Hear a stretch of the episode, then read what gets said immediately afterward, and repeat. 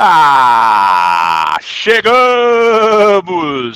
Ultra Lovers do Brasil e do mundo. Estamos aqui mais uma vez entre vocês. Chegamos, voltamos. É isso. Você ficou com saudade? Nós também ficamos com saudades. E, aparentemente meu notebook está com áudio. Olha só que beleza. Muito embora eu tenha dito para ele, seu imbecil, fique sem áudio. Mas tudo bem, estamos aí, não importa. Como é que vocês estão? Tudo certo? Tudo beleza? Hoje a gente vai trocar uma ideia ferrenha, feroz, agressiva em alguns momentos, eu diria. Mentira, sacanagem. Sobre o que a gente. Não, não é sacanagem, não. É isso, eu gosto, eu gosto quando eles me desmentem ao vivo, porque eu só conto mentira. É, às vezes é bom alguém me frear, senão eu fico sem controle. Freio sobre é, cueca. Exatamente. E é com esse momento de escatologia que eu anuncio para vocês que vamos falar sobre os melhores, na nossa expectativa, sobre o que a gente acha que vai ser mais legal em 2023. Tem filme, tem série, tem ato sexual, é uma loucura. É uma coisa sem controle, assim como o nosso Ultracast. Antes da gente começar a trocar ideia, é, vou apresentar quem está aqui comigo, dar aquele boa noite gostoso, aquela, aquela bitoquinha, aquela beijoquinha saborosa. Começando aqui, porra, 50% dos Super Gêmeos ativar que estão aqui com a gente hoje. o meu queridaço Alex Rodrigues. Fala, Totó. Tudo bem, meu querido? Fala, Gui. Fala, Everton. Fala, Fabão. Pessoal do, do Ultraverso, é bom estar aqui novamente com vocês no Ultracast depois de tentarem novamente me derrubar, porque eu. mas aí falaram, tá bom, cara, mais, mais uma chance. Mais, mais uma chance. O, o, que salvou, o que salvou foi o hat-trick com as piadas do Chris. Foi, é, exatamente. Isso e porque eu, eu, eu, peguei o link, né?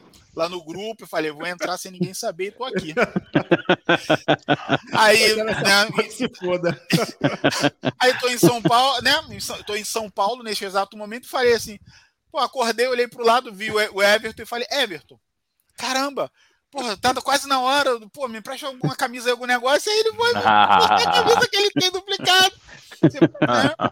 Estamos aqui, ele tá aqui, não dá pra, não dá pra ver, tá, mas vou falar, ele tá aqui do meu lado, exato. E aí, beleza? Tudo bom? Ah, pessoal, é muito bom estar de volta e vamos aí ver o que, que vai, o que, que vai rolar de, de bom aí em 2023. A expectativa é alta? Vamos saber em breve. ah, isso aí. Fazendo esse, esse sentido horário, nós temos ele, Fábio Rodrigues Martins, o maior ator desconhecido de Hollywood que você nunca ouviu falar a respeito. É ele, é ele. Mas você nunca ouviu falar a respeito, mas tem a respeito. É isso. Fala, Fabão. Tudo bem, meu querido? Tudo jóia, Gui, Everton, nosso Maíso, Alex, nosso Jedi Capenga, galera que está assistindo a gente, ouvindo a gente aí no seu agregador de podcast. É, o ano acho que vai ser bem bacana, viu? Acho que a gente selecionou poucas coisas aqui para vocês, mas comentem aí, porque eu acho que esse ano, principalmente no cinema, vai ser uma guinada boa. O ano promete muita coisa legal. Boa! E para fechar a nossa rodinha de boa noites, ele, ele que é lindo, ele que é sensual, ele, que também é um super gêmeo da dupla de super gêmeos, ativar. Ele mete o boné para trás para sensualizar, sabe que me conquista desse jeito. Sim, senhoras e senhores, Everton Duarte está entre nós. Sim! Fala, EV. Canso, Tudo bem, meu lindo? piadas com o cabelo, né?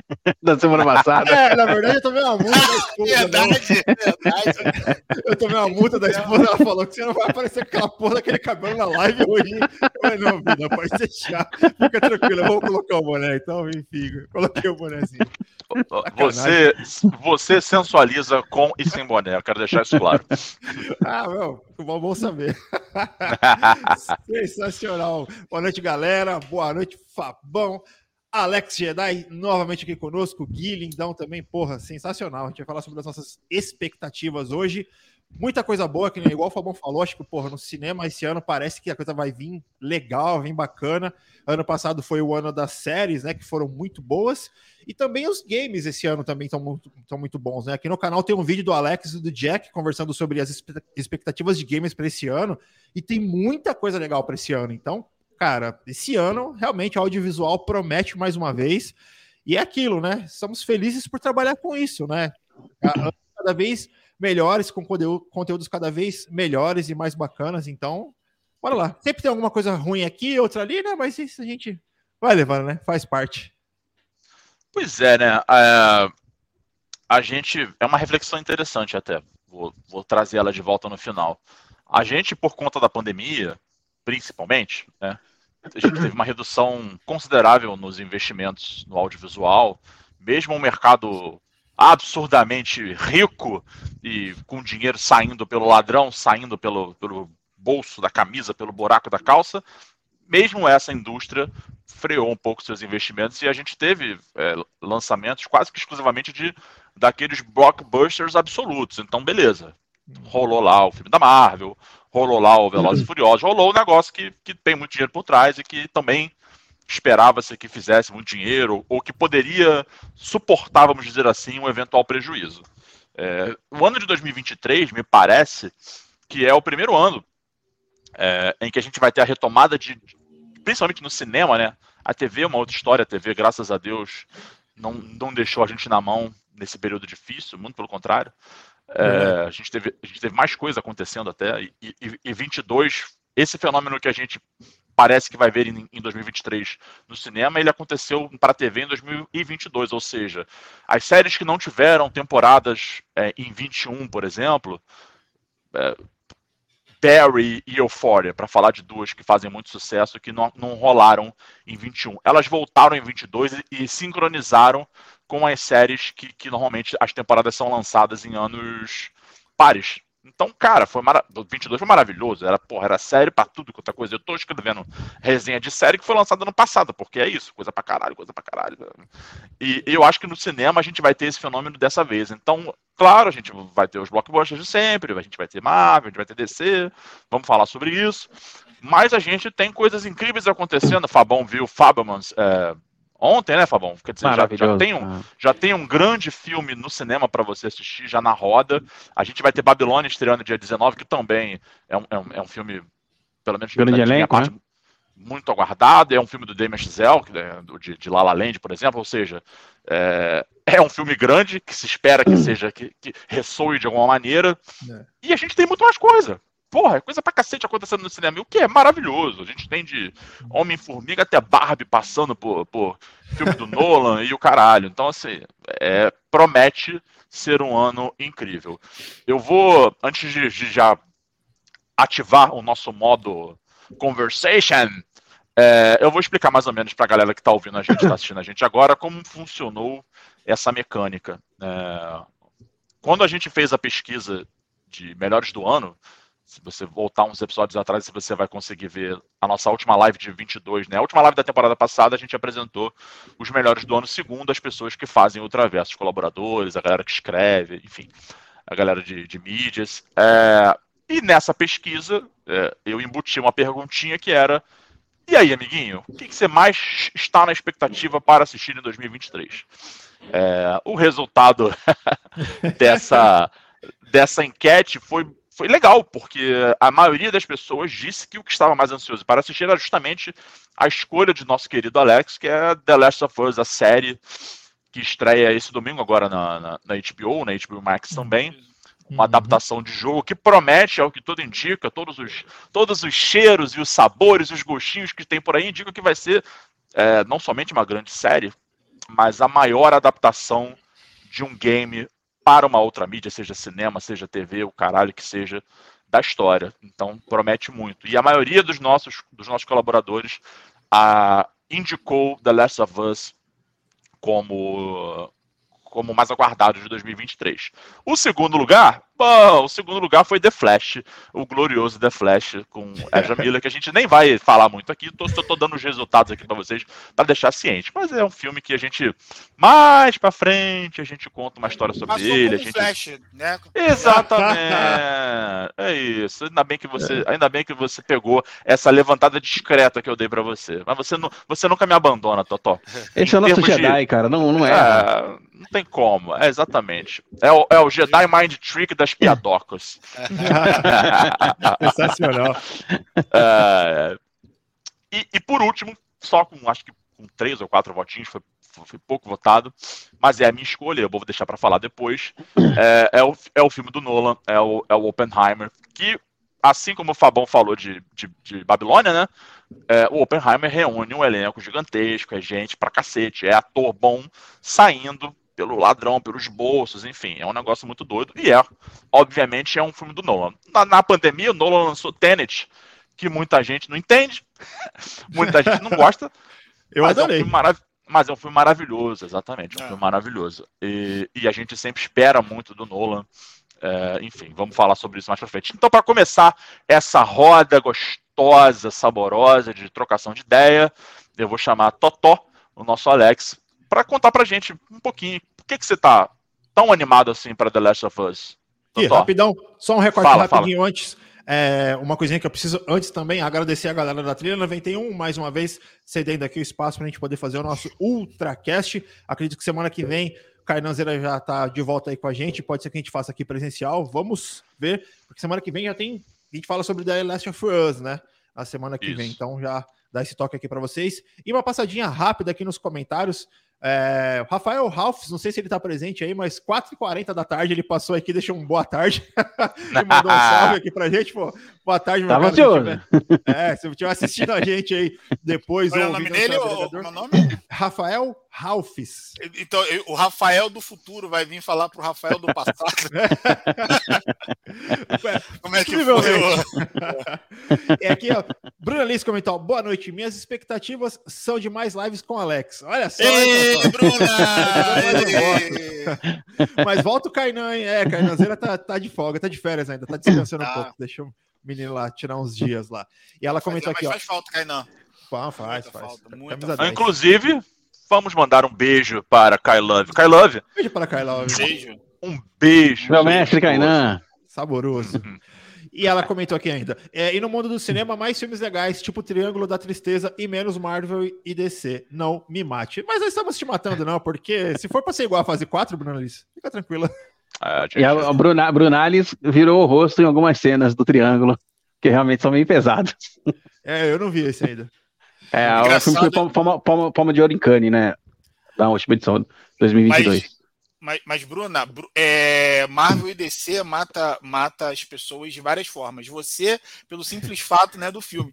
E a gente, dele- dos filmes que eles fazem besteira também, estão matando a gente. É, essa fase aos 4 foi, foi foda. É, né? E o Tiagão comentou aqui, ó. Bom dia, boa tarde, boa noite por enquanto. Esse é por enquanto? Ai, ai. Vamos ver, né? Vamos ver o que, que espera. Ah, vamos ver. E o que, que o Thiago É tá isso. esperando esse ano, hein? O Thiago não falou nada. É, de game, eu sei, que, eu sei que de game ele ficou meio contrariado, que o pessoal na live de melhores do ano de games não falou sobre Forza, né? ele até comentou lá. É isso. Não na nossa, na, na nossa votação mística, né? Não, não teve, não, é, no bar todo mundo. Até mesmo porque a gente estava bêbado e se dirigindo, dirigindo, não pode, não pode beber, não pode É. dirigir, aí ficou de fora. E tava todo mundo sem força, né? Enfim. E aí a Pri Ei, calado. Oiê, boa noite. Boa noite, Pri. Salve. Beijo, Biju. Biju não está em casa, mas está nos assistindo. Beijo, querida. sensacional, Obrigada. Obrigada pela sua Coloca, audiência, coloca a meu amor. expectativa aí também, Pri. É, Isso, coloca. Exatamente. Verdade.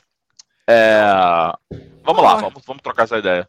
Vamos Intro- lá. introduza, Alex, querido. Com, com, com- tímido e com prazer.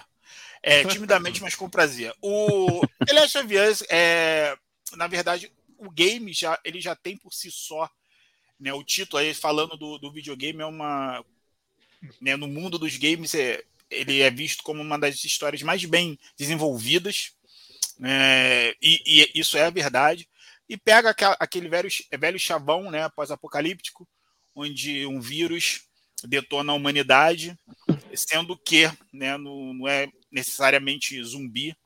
Mas o, o, o, mais interessante da história é justamente essa relação que, o, que todo esse, que todo né, a trama pós-apocalíptica acho que ela mostra. né? E quando ela é bem contada, isso vale muito a pena, que é como no caso Last of Us. Que na verdade não é você mostrar é, é, como se, né, enfim, se sobrevive a, a esse apocalipse, o monstro em si, seja ele zumbi, seja ele o, o que for, como, como também foi no caso do Eu Sou a Lenda. É realmente como nós, né, como, enfim, sociedade, em comunidade e pessoas, como a gente desenvolve é, essas relações com as outras pessoas. E geralmente é, é de forma desastrosa.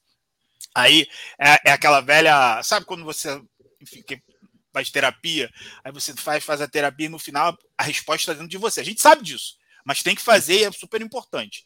Mas a resposta está dentro de você. Os filmes de Apocalipse é mais ou menos isso. É a história né, que conta, mas na verdade, cara, olha só. Nós precisamos, né, como ser humanos, precisamos ser melhores. É mais ou menos isso, né? É a mensagem. E quando essa mensagem é bem contada como The Last of Us, cara, é sensacional. A expectativa pro, pro, né, para a série, ela teve todo. Ela foi muito rodada é, durante a, a, pandemia também, e aí deu uma parada, então teve, teve uns problemas. A galera ainda ficou assim, cara, não vai acontecer, mas enfim, eles. A HBO é HBO, né? Então a gente. É, a, essa chancela de que você vai ter provavelmente um produto de qualidade, é, pelo menos nas primeiras temporadas, né? Pelo menos isso, né? Bom, tem, tem, dois jogos para se basear, né? Exatamente.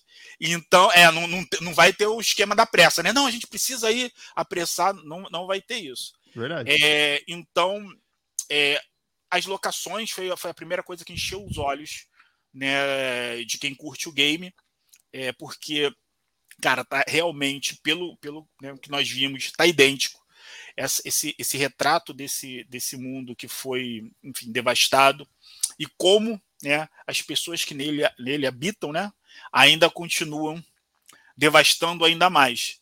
Porque é, é a sobrevivência. Eu, eu, sempre me lembro daquele do filme, que é o livro, que é um livro, o livro é belíssimo, e, e o filme eu também não tão, tão, não tanto assim, que é um ensaio sobre a cegueira. Mas, cara, é um pouco sobre aquilo, né? Como, como na verdade, o monstro é você. O monstro é o, é o cara lá que tá que sobreviveu. Aí vamos lá, né? O, o, elenco a gente já fala aí do, do Pascoal que ele é hoje ele é a figura ele, ele é a figura da cultura pop, né? Eu, eu acho, junto com o, o, o Pedro Pascoal que faz o Joel, né? Que é um, é um personagem que ele é o principal, né? É, é, é o principal. Ele, ele, ele, ele, divide ali com, com a Ellie, que quem faz é a Bella Ramsey. Ele, ele, ele divide meio que o protagonismo né, do, do, do game e, claro, também do, do filme.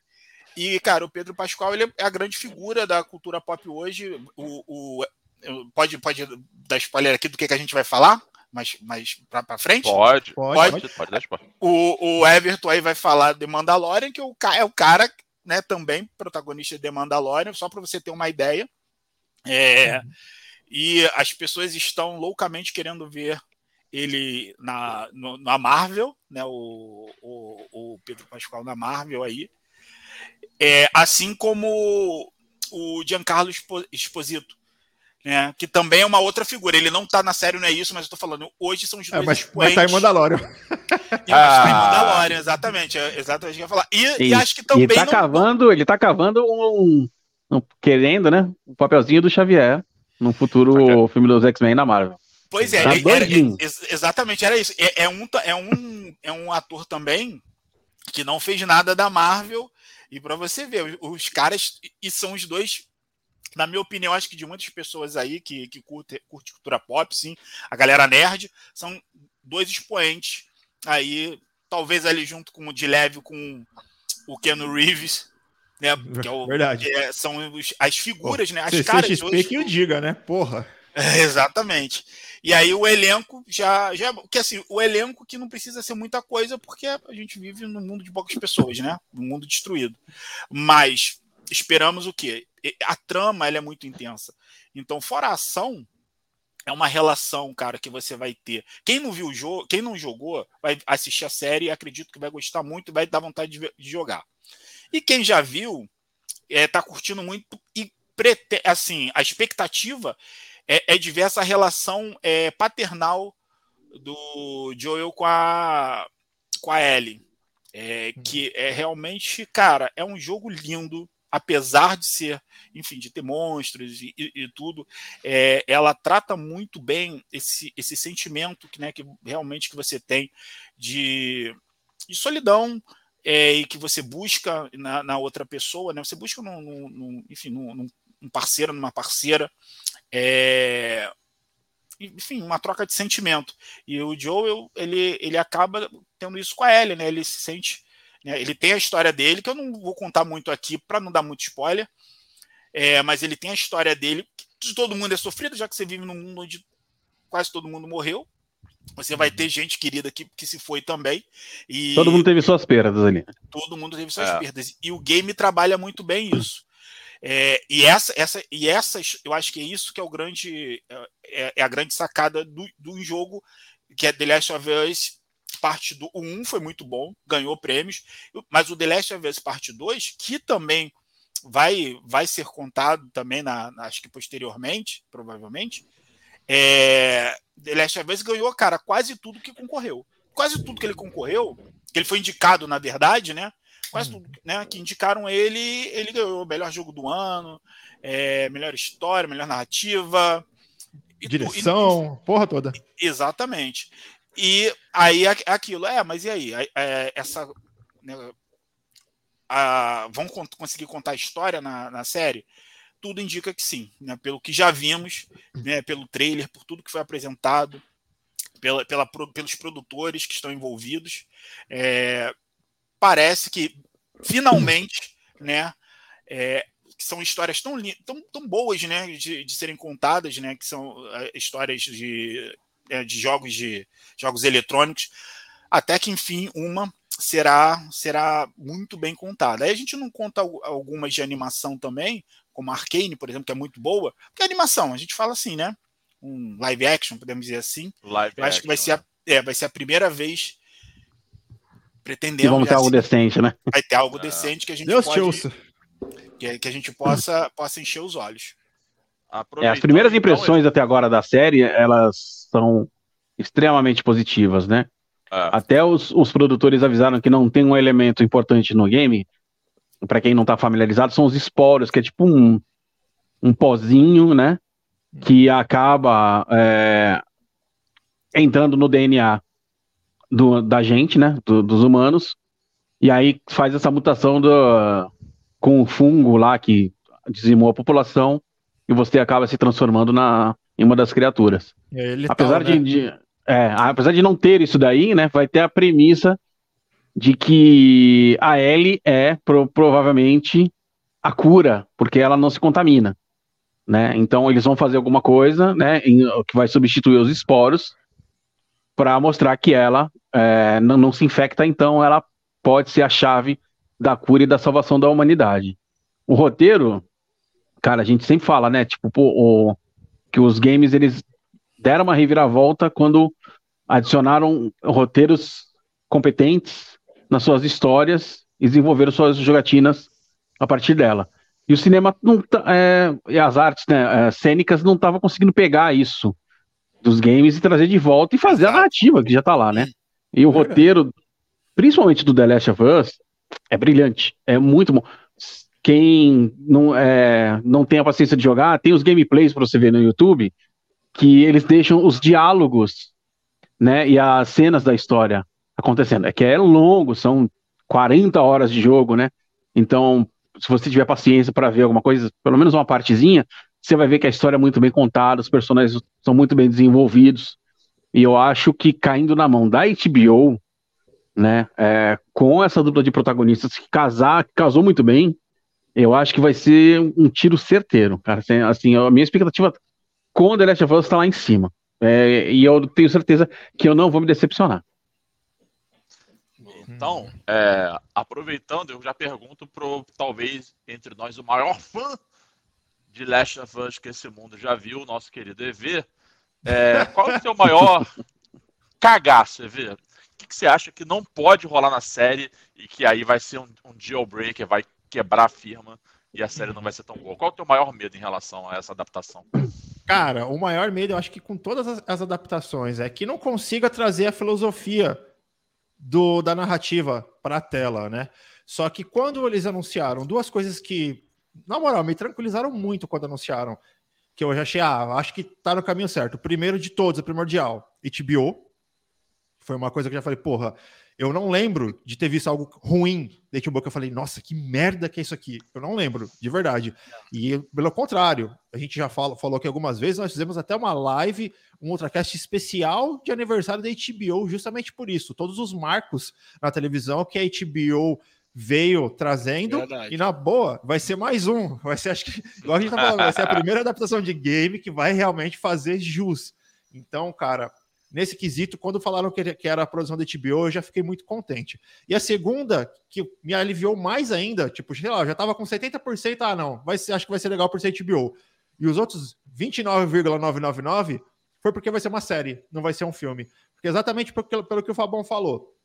Existe uma complexidade no roteiro que você não iria conseguir adaptar em um filme o tempo seria muito curto, ia ter que ser muito acelerado, ia ser muito difícil para você conseguir desenvolver o relacionamento entre o Joel e a Ellie, e não só o relacionamento entre o Joel, o Joel e a Ellie, mas todos os personagens em volta, sabe? Então isso eu achei incrível, até mesmo porque parte do trailer mostra um trecho do DLC, né? Para quem não está familiarizado com DLC, é uma campanha extra que você compra quando você termina o jogo, que ele vem depois que é super importante para a história, que é a parte da Ellie, é só a Ellie com uma outra personagem, que chama é, Left Behind Us, que é, é, o nome dessa DLC. E já tá ali adaptado no trailer. Então você fala, cara, eles já pegaram a história completa do primeiro jogo e já tá ali. E tudo que você vê reproduzido ali no trailer, várias cenas, na hora que você bate o olho, você fala, caralho, tá igual, caralho, tá igual, caralho, tá idêntico. Então, visualmente, o trailer já tá incrível. Então, isso para mim já, já são coisas assim que, na hora que eu vi, eu falei, puta, sensacional. E aquilo, eu participei da coletiva de imprensa quando, quando a equipe esteve aqui no Brasil. Tava lá Diego Luna, tava lá o Pedro Pascal, dire, diretor, produtor. E eles falaram: ó, a gente procurou fazer uma boa série de TV. Não vá assistir a série achando que é exatamente igual ao jogo. E é exatamente isso que a gente pede: que seja uma boa adaptação, que não seja uma cópia. Porque a gente sabe quando o diretor tenta fazer uma cópia do que é o, o seu original, não fica legal. A gente vê aí, cara, o Snyder, tudo bem que é o Snyder, né? Mas o que ele fez com o Watchman, cara, o filme é horroroso. É pavoroso aquele filme. É, é. muito ruim. E o quadrinho tava lá inteiro para ele, pra ele adaptar. E não ficou bom. Aí veio o Lindelof, depois de alguns anos, e fez uma continuação com uma série que ficou incrível. Entendeu? Então é isso que a gente pede. Que se adapte bem. Então, meu único medo, de verdade, era que não se conseguisse adaptar bem, porque a gente tem aí Resident Evil, a gente tem aí Assassin's Creed, cara, a gente tem aí uma porrada oh. de adaptação de games que não funciona. A gente tem Tomb Raider, que é até legalzinho como entretenimento, mas mesma coisa, não consegue trazer tanto a essência, a essência do jogo. Então, o meu medo é esse. Como que eles vão conseguir adaptar aquela história incrível, que assim como o Fabão comentou, que é contada em 40 horas de jogatina. É Sabe? É muito, é, é muito tempo coisa. você. Sim, você explorando o jogo, você conhecendo o jogo, você olhando o cenário, você prestando atenção nos diálogos, que tem diálogos incríveis. Então, meu isso, que não se adapte bem. Agora, se o prólogo da série for igual ao do jogo, puta, já vai ser foda, já vou chorar ali, porque o prólogo do jogo é de arrepiar. É de é. arrepiar é. muito, muito. Antes de aparecer lá, ó, The Last of Us, é foda. O prólogo do jogo é incrível.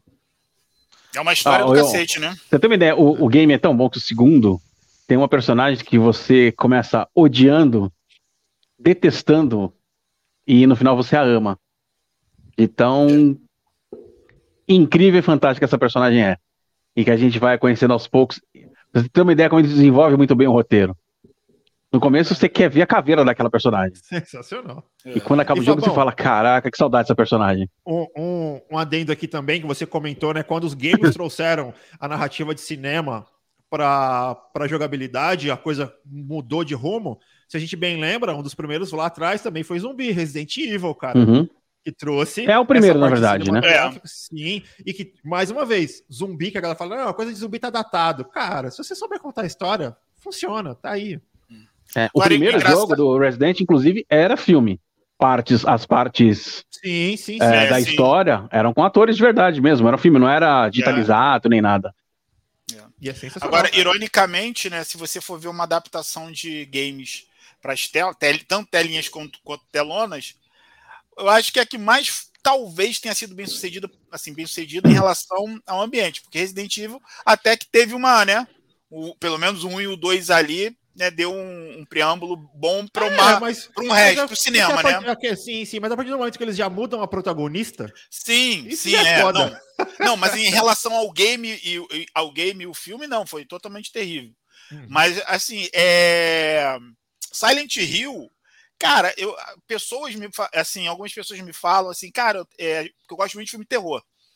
E aí, pô, o filme de terror que você não curte. Eu falei, cara, aí tem, tem uma galera que fala assim, cara, eu, eu não consegui assistir Silent Hill todo. Aquela cena do cara do banheiro.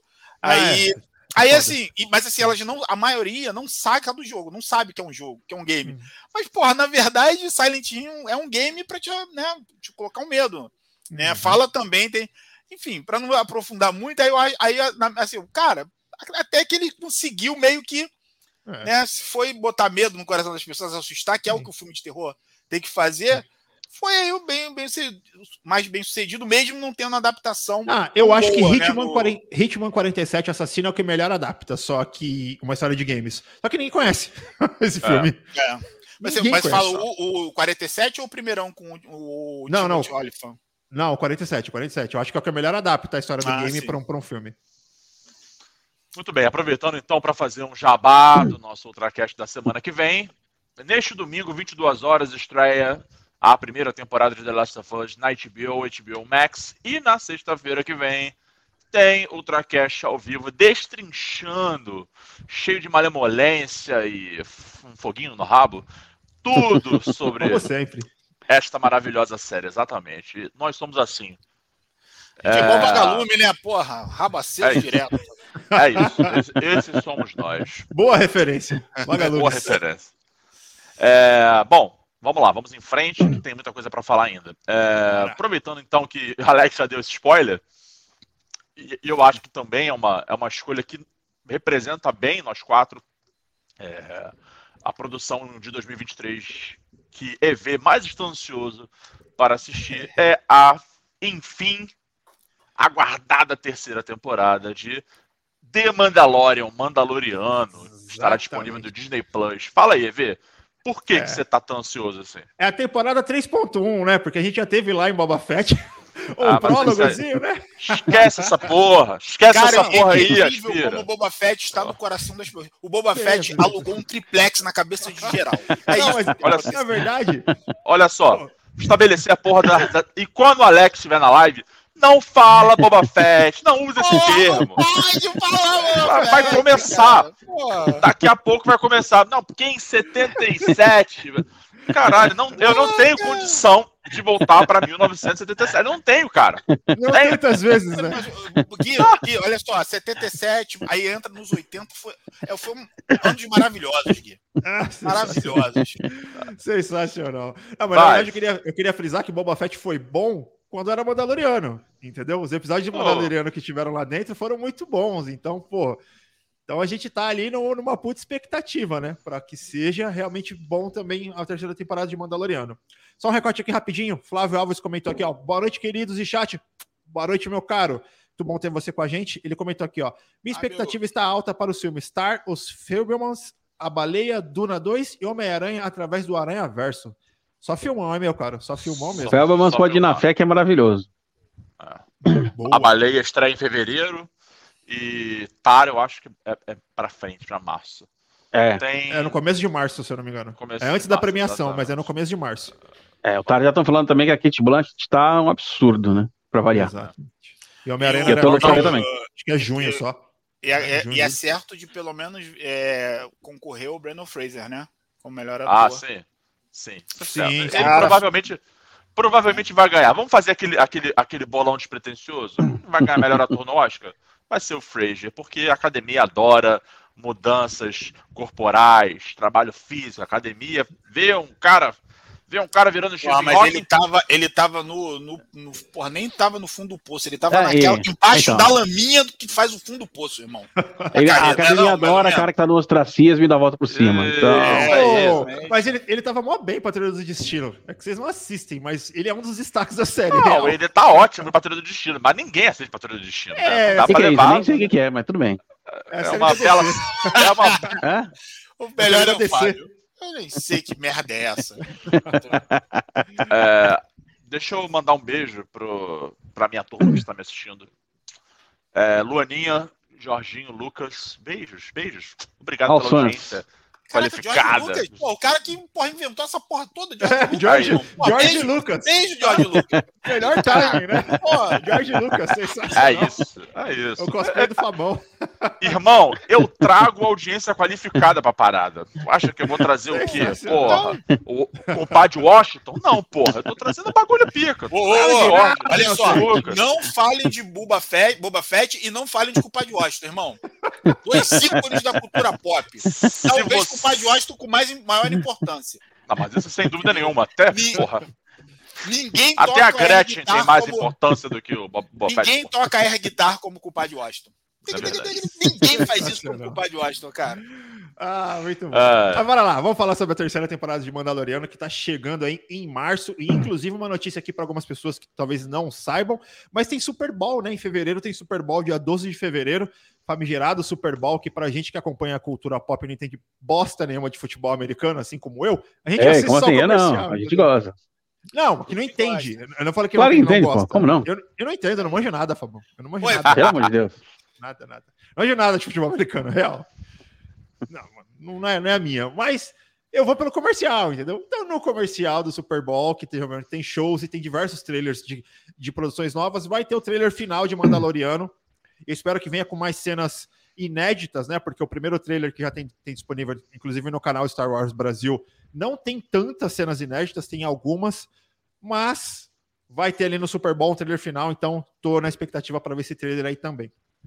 E bom, falar um pouquinho sobre o Mandaloriano, que é essa série incrível, essa grata surpresa aí de Star Wars. A gente sabe que Star Wars, infelizmente, vem numa fase uma coisa muito boa, uma coisa merda, uma coisa muito boa, uma coisa merda, né? Então, gente viu aí Boba Fett, a gente viu aí Obi-Wan Kenobi, que foram séries que acabaram ficando devendo, devendo bastante, né?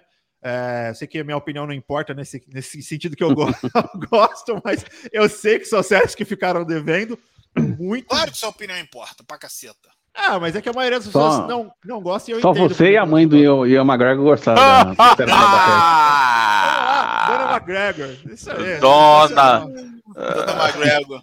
Eu, eu, eu, Esther chego, McGregor. eu chego pra ela e falo Hello there, e ela responde General Kenobi toda vez. É sensacional, pô. Você não E, tá e ligado. aposto que a, mãe- a Dona McGregor ainda falou assim: Porra, mas essa série, quando é que vai aparecer o Boba Fett? O meu filho. Não, Tá não vendo? é nessa, mãe. Não é nessa. Ah, sensacional. Então, Mandaloriano é uma grata surpresa e as duas temporadas são magníficas, são muito boas. E, pô, a gente tem aquele final estupendo da segunda temporada lá, é, que é incrível com o Luke Skywalker, com o Grogu. E a gente tem agora também, a gente já tem uma ideia do que vai acontecer, né, para nessa terceira temporada, porque nós conseguimos assistir um pouco ali em Boba Fett de que o Din Djarin, né, o Mandaloriano, ele vai lá atrás do, do Grogu, ele realmente fica com o Grogu, caso você não tenha assistido Boba Fett. Tem isso, lá no- na série do, do Boba Fett aparece essa, esse período da história, então a continuação da terceira temporada não vai ser exatamente onde terminou a segunda. Você precisa assistir ali uns dois ou três episódios de Boba Fett para você entender aonde vai se, se, situar a história. Mas a premissa da história da terceira temporada é o Din Djarin é daquele Mandaloriano que tem a crença mais ferrenha, ele é mais xiita, então ele sempre vive sobre aquela religião de que não pode nunca tirar o capacete, apesar de, de, de, de o povo de Mandalore em Mandalore não ser assim, eles tiram o capacete, é uma coisa normal. Tem um clã específico de Mandalore que tem é, esses preceitos mais conservadores, então eles não tiram o capacete para absolutamente nada. Então o Din Djarin é um desses e ele acabou tirando para ali para conquistar a confiança ali do Grogu e tudo mais, ele tirou por vontade própria e isso vai contra a religião dele. Até nisso mostra um pouco um pouquinho sobre isso ali é, em Boba Fett, de repente para quem não, não, não manjava tanto dessa informação. E a premissa é o Din Djarin, ele quer ir até Mandalore, Mandalore para ele recuperar a honra dele, porque nada é mais importante para o Mandaloriano porque é a sua palavra que é a sua honra. Então vai ser essa a premissa. Só que Mandalore está destruída, completamente destruída por causa das guerras que ocorreram lá, guerras contra os Jedi, inclusive. Então Mandaloriano tá, Mandalore está completamente destruída. Só que ainda existem clãs de Mandalorianos, inclusive uma das coisas que a gente precisa ver como é que vai funcionar é que a personagem Bocatan, que é ela é da família real de Mandalore, que é uma das governantes de das, famílias governantes de, de Mandalore, ela não está com a espada, com o sabre negro, né? Que é o sabre a qual quem possui esse sabre é se torna o líder de, do povo mandaloriano. E está com Din Djarin, que não quer esse título. E ele também não consegue manusear o sabre direito ainda. Então a trama vai ser muito interessante, porque ali no trailer a gente realmente já mostra o Djarin tá indo lá conversar com ela, eles falam sobre honra, sobre palavra, sobre a, ela questiona ele sobre aonde que ele estava quando o Mandalore caiu. Então tem algumas coisas que vão ser muito, muito, muito boas. Não mostra absolutamente nada disso no trailer.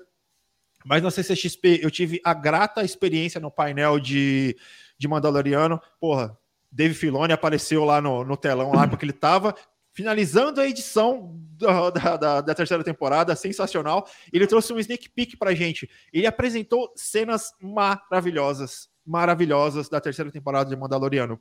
E que, inclusive, eu mandei no grupo. Logo depois que eu vi, falei, cara, Mandaloriano tá muito mais incrível que a fase quatro inteira da Marvel e acho que a terceira junto. Para você ver como eu achei interessante o que eu vi. Tudo bem, sou fã, afliceta um pouco com Star Wars, mas eu sei reconhecer quando uma produção é realmente boa e quando tem potencial, assim como a gente está vendo o material de The Last of Us que a gente acabou aqui de falar, assim como a gente vai falar sobre Oppenheimer, o trailer de Oppenheimer é incrível, você saber que uma bomba nuclear foi, foi, foi explodida para poder fazer parte da, da produção, cara, então a gente sabe reconhecer quando uma obra tem grande potencial ou não. E de fato, a terceira temporada de Mandaloriano, eu acho que vai ser mais uma temporada arrebatadora. Eu já falei em diversas é, lives, diversos ultracasts aqui, que tem muito potencial Star Wars. E, porra, Dave Filoni, ele sabe contar uma boa história de Star Wars, cara. Ele é o cara para poder narrar histórias de Star Wars. Ele é muito talentoso, então eu confio muito que essa terceira temporada, que estreia no dia 1 de março, com oito episódios, vai ser arrebatadora tanto quanto as outras duas. E a gente espera que tenha alguma outra grande aparição, né? Porque pode ser que tenha. Tem import é, personagens importantes nesse período que pode ser que apareçam. Pode ser que tenha mais um, um prefáciozinho ali para a série da Sokatano, que também já está terminando de ser preparada aí, que eu também estou muito ansioso, porque vai contar um período muito foda, que também, para quem não tem esse conhecimento de Star Wars, pode ser que eles entrem na pauta de viagem no tempo em Star Wars, que isso foi contado uma vez só, acho que na quarta temporada de Star Wars Rebels na animação. Então, quem não assistiu não tem ideia do, do que, que é e como é isso. Então, pode ser abordado na série dela. Então, cara, tem tudo para ser incrível, tudo mesmo. Estou bastante ansioso também pela terceira temporada de Mandaloriano. E já pelas duas primeiras, então eu já tenho quase certeza que não vai ser uma bosta. vai ser muito difícil eles cagarem, na moral. Boa, boa, boa, boa. Eu vou fazer a mesma provocação pro Fabão. É, sabendo até em cima disso que você acabou de dizer, sabendo que as duas primeiras foram muito boas, de fato. Contaram uma história é, fora da caixinha, apostaram num estilo que não era exatamente a, a, premissa fundamental de Star Wars, quase um, um western ali, mas com, com elementos de, de, de, descoberta e tudo mais. As duas primeiras são incríveis, deu tudo certo. E qual é o seu maior cagaço para a terceira temporada de Mandalorian? Fabão, fala aí. É, eu não acho assim que vai acontecer, na verdade, né? Mas eu tenho medo dela ficar um pouco repetitiva. Né? É, é o único receio que eu tenho, porque a régua tá lá em cima, né? Foram duas temporadas realmente excelentes. É, tanto é que ela veio depois do, da, da nova trilogia, né? Então tava meio desacreditada. E surpreendeu muita gente, né? Acho que ninguém esperava um produto de qualidade como o Mandalorian veio. A segunda temporada manteve o mesmo nível de excelência, né? O Favreau comandou aquilo ali com, com maestria. E a terceira, então, ela corre esse risco, né, de ficar repetitiva, né, será mais do mesmo, ou você vai avançar um pouquinho mais na história. Pelo andar da carruagem, isso não vai acontecer. Mas para mim seria o único receio mesmo que eu tenho, porque o cara ela manteve o elenco, manteve a equipe de criação, manteve os roteiristas, então os diretores, né, de episódios. Então, assim, tem tudo para dar certo tudo. Ainda mais que, como adquiriram confiança, né? É aquilo, né? Você adquirir confiança no estúdio, o estúdio, obviamente, te dá mais dinheiro. Então, assim, o orçamento não vai ser problema. A gente pode até ver uma qualidade técnica ainda superior ao que já era alto, né? Mas o único receio mesmo, o erro que pode dar ela se tornar repetitiva, o que eu espero que não aconteça. É, e até nessa questão da qualidade, eles trouxeram a tecnologia lá de, de gravar com cenários LED, com cenários mais reais para é. trazer um, uma realidade maior para a cena para o ator. Então, cara, é, é meio disruptivo mesmo. É meio disruptivo, real. É, Mandaloriano é mais uma série que avança com uma qualidade muito boa de Star Wars que a gente não estava esperando, né? Assim como é o melhor também. Né? Para mim, o melhor produto, é, apesar de, de Andor e Rogue One serem muito bons, mas é o melhor produto da, depois do. Né, Derivado, né? É, da, que, a, é, que a Disney pegou eu acho que é, é e, e assim, o Everton, você falou que Star Wars é tem muito mais, enfim, muito mais atrativos, é muito mais, sei lá, interessante do que a quarta fase da Marvel, a terceira. Olha só, os, os coroas que jogam truco aqui na frente, um barzinho aqui em frente de casa, o jogo dos caras é muito mais interessante que a quarta fase da Marvel, entendeu? É. Truco bandido, truco mega power, truco muito melhor. Sensacional. Agora, é, todos nós sabemos que até o, o, o retorno de Jedi, Luke era um Jedi, era, era um Jedi capenga. Né, ah, não. Jesus fucking Christ! Agora, o, o, o, que eu acho, o que eu achei no final muito interessante do é, Mandalorian, e claro, eu não espero que aconteça, é, que seja o foco de, dessa temporada, mas que dê é, é, gancho né, para que você que faça, enfim, uma, uma série, uma outra produção, pode ser uma novel, que é justamente é, é o Luke, a figura do Luke. Porque olha só, se você for analisar é, direitinho, olha o Luke, o, o, o Luke lá do, como eu falei, né, brincando aqui do, é, da, do Retorno Jedi. Aí você tem o Luke Mandalorian, né, da Mandalorian, e você tem o Luke lá do já, né, enfim, do Despertar da Força, Ascensão, né, do, do, da, da última trilogia. Cara, o, é um look totalmente seguro de si, um cara que, que é, é o, Jedi, né, a força, né, né é, mas o Jedi é, é, quase como uma religião. Inclusive um, tem um, um, comandante que fala isso pro Darth Vader no no uma Nova Esperança, né? Quase uhum. não sobrou nada da sua religião, né? É. Porque todos os Jedi foram dizimados. E, e você vê, um, você vê um, um, um Jedi confiante. Ele, ele pede o Drogo, né? Olha só, deixa comigo. É, é, é assim, ele é tão confiante no, na força, no que ele está fazendo, e enfim, no que você quiser falar. Eu chamo como uma religião, né? A Jedi, mas ele é tão confiante no movimento, cara, que o que, ele, que o, o, o Mandaloriano dá para ele. O, né, no momento, Sim. ele fica assim, ó. Mas o cara é confiante, ele, ele vê ali o. Pô, mesmo, o cara. Vou dar para esse cara é, o, o, o, jogo, porque ele vai resolver. Realmente é isso. O que ele está falando é certo. E você vê um look totalmente desacreditado, claro, por causa do. Né, do, do sobrinho dele, que fez merda, essa parada toda. Mas, assim, é, é um. É, é interessante, seria interessante. Aí a gente tem a questão do Mark Hamill, que não, enfim, não, não, vai, não poderia fazer e, e, aí teria que ter um ator, e isso é bem complicado. Por isso que eu falo que talvez não numa série, talvez numa coisa mais televisiva ou para as telonas, mas talvez até uma gráfica nova bem feita ou um, uma animação. É esse é, o, o, o, final de Mandalorian, ele te, ele dá uma estrada para você contar a história do Luke que deve ser muito interessante. E do Como templo é que, que ele está tentando reerguer, né? Exatamente, o cara tá. É, ele, né? Ele, porque o Luke, ele. Quando eu, eu, eu é, brinco aqui que o Luke é o Jedi, Jedi Capenga, é porque ele não tinha treinamento. Ele foi no nome. Ele é aquele jogador, ele, ele é o filho do jogador famoso. Irmão, sou filho do cara mesmo, então deve dar certo para mim. Ele tem um sangue, né? Ele tem um sangue do Skywalker, ele, tem, ele é filho do escolhido. Mas ele não teve treinamento. Pô, o primeiro treinamento que o cara tem foi, foi lá na Millennium Falcon com com um capacete, né, que, que né, e com as orbes de, de defesa, e o capacete que tirava a visão dele. Cara, é. se você for ver direitinho, lá no Templo Jedi, cara, é, é criança menor que o, que o, o Anakin quando começou a Verdade. treinar. Criança menor. Então você vê que realmente o cara não vai ter to, todo esse todo esse preparo como os Jedi antigamente. Então é interessante esse caminho que, que eles abrem para se contar a história do Luke da, né, dessa confiança que ele tem até ele fazer formar o tempo. Acredito que não foi só é, é, né, pode dizer o nascimento do Kylo Ren sob, né, acaba sendo o nascimento sob o julgo dele, né, ali sob o treinamento dele. Não foi só isso que tirou essa essa esperança, dessa vontade, né, é. da, né, que, do, do, dos Jedi. Aí eu acho que seria, não sei se na, nessa temporada pode ser que deem mais ganchos, mais é, enfim, bota mais lenha aí para contar essa história que seria bem bacana de, né? Eu acho que seria um arco muito, muito melhor que, por exemplo, contaram do, do Obi-Wan. Certeza.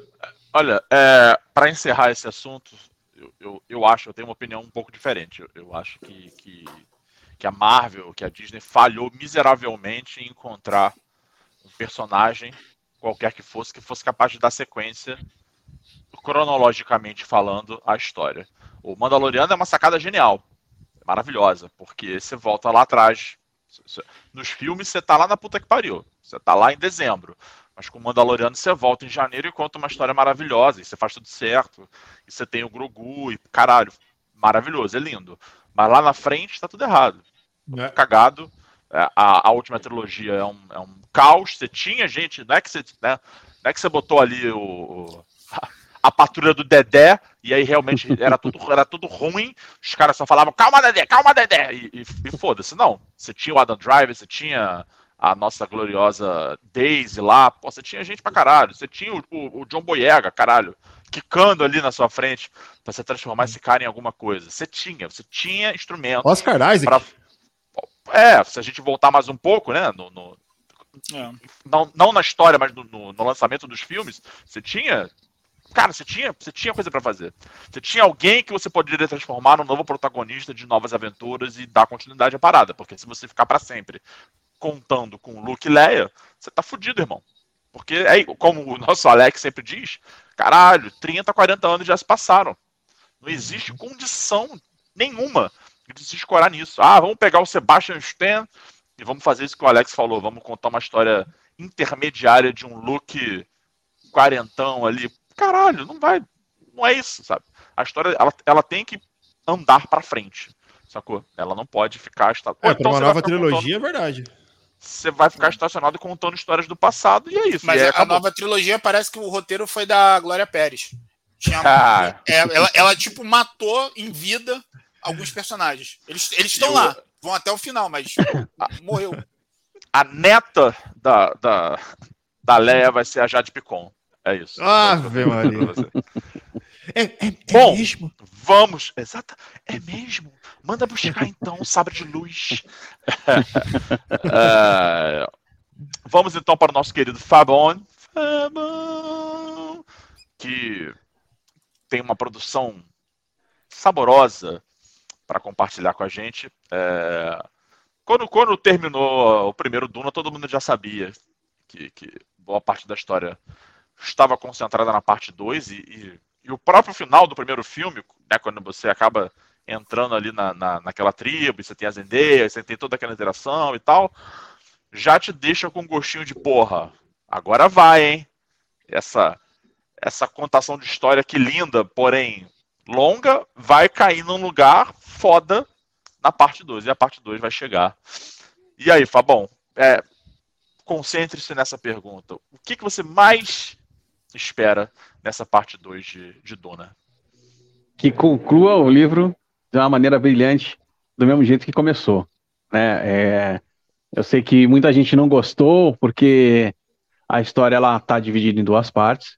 Por quê? Porque o livro é muito grande, é difícil de adaptar. A gente tem uma, uma adaptação anterior do David Lynch, que é um horror, que ele tentou compilar tudo num, num filme só, de 80 e alguma coisa, não lembro agora o, o ano. Acho que é 86. É, mas é horrível. É horrível. E assim, porra, eu amo David Lynch. Aliás, David Lynch faz uma ponta fenomenal no The Fablemans, né? O filme novo do Steven Spielberg.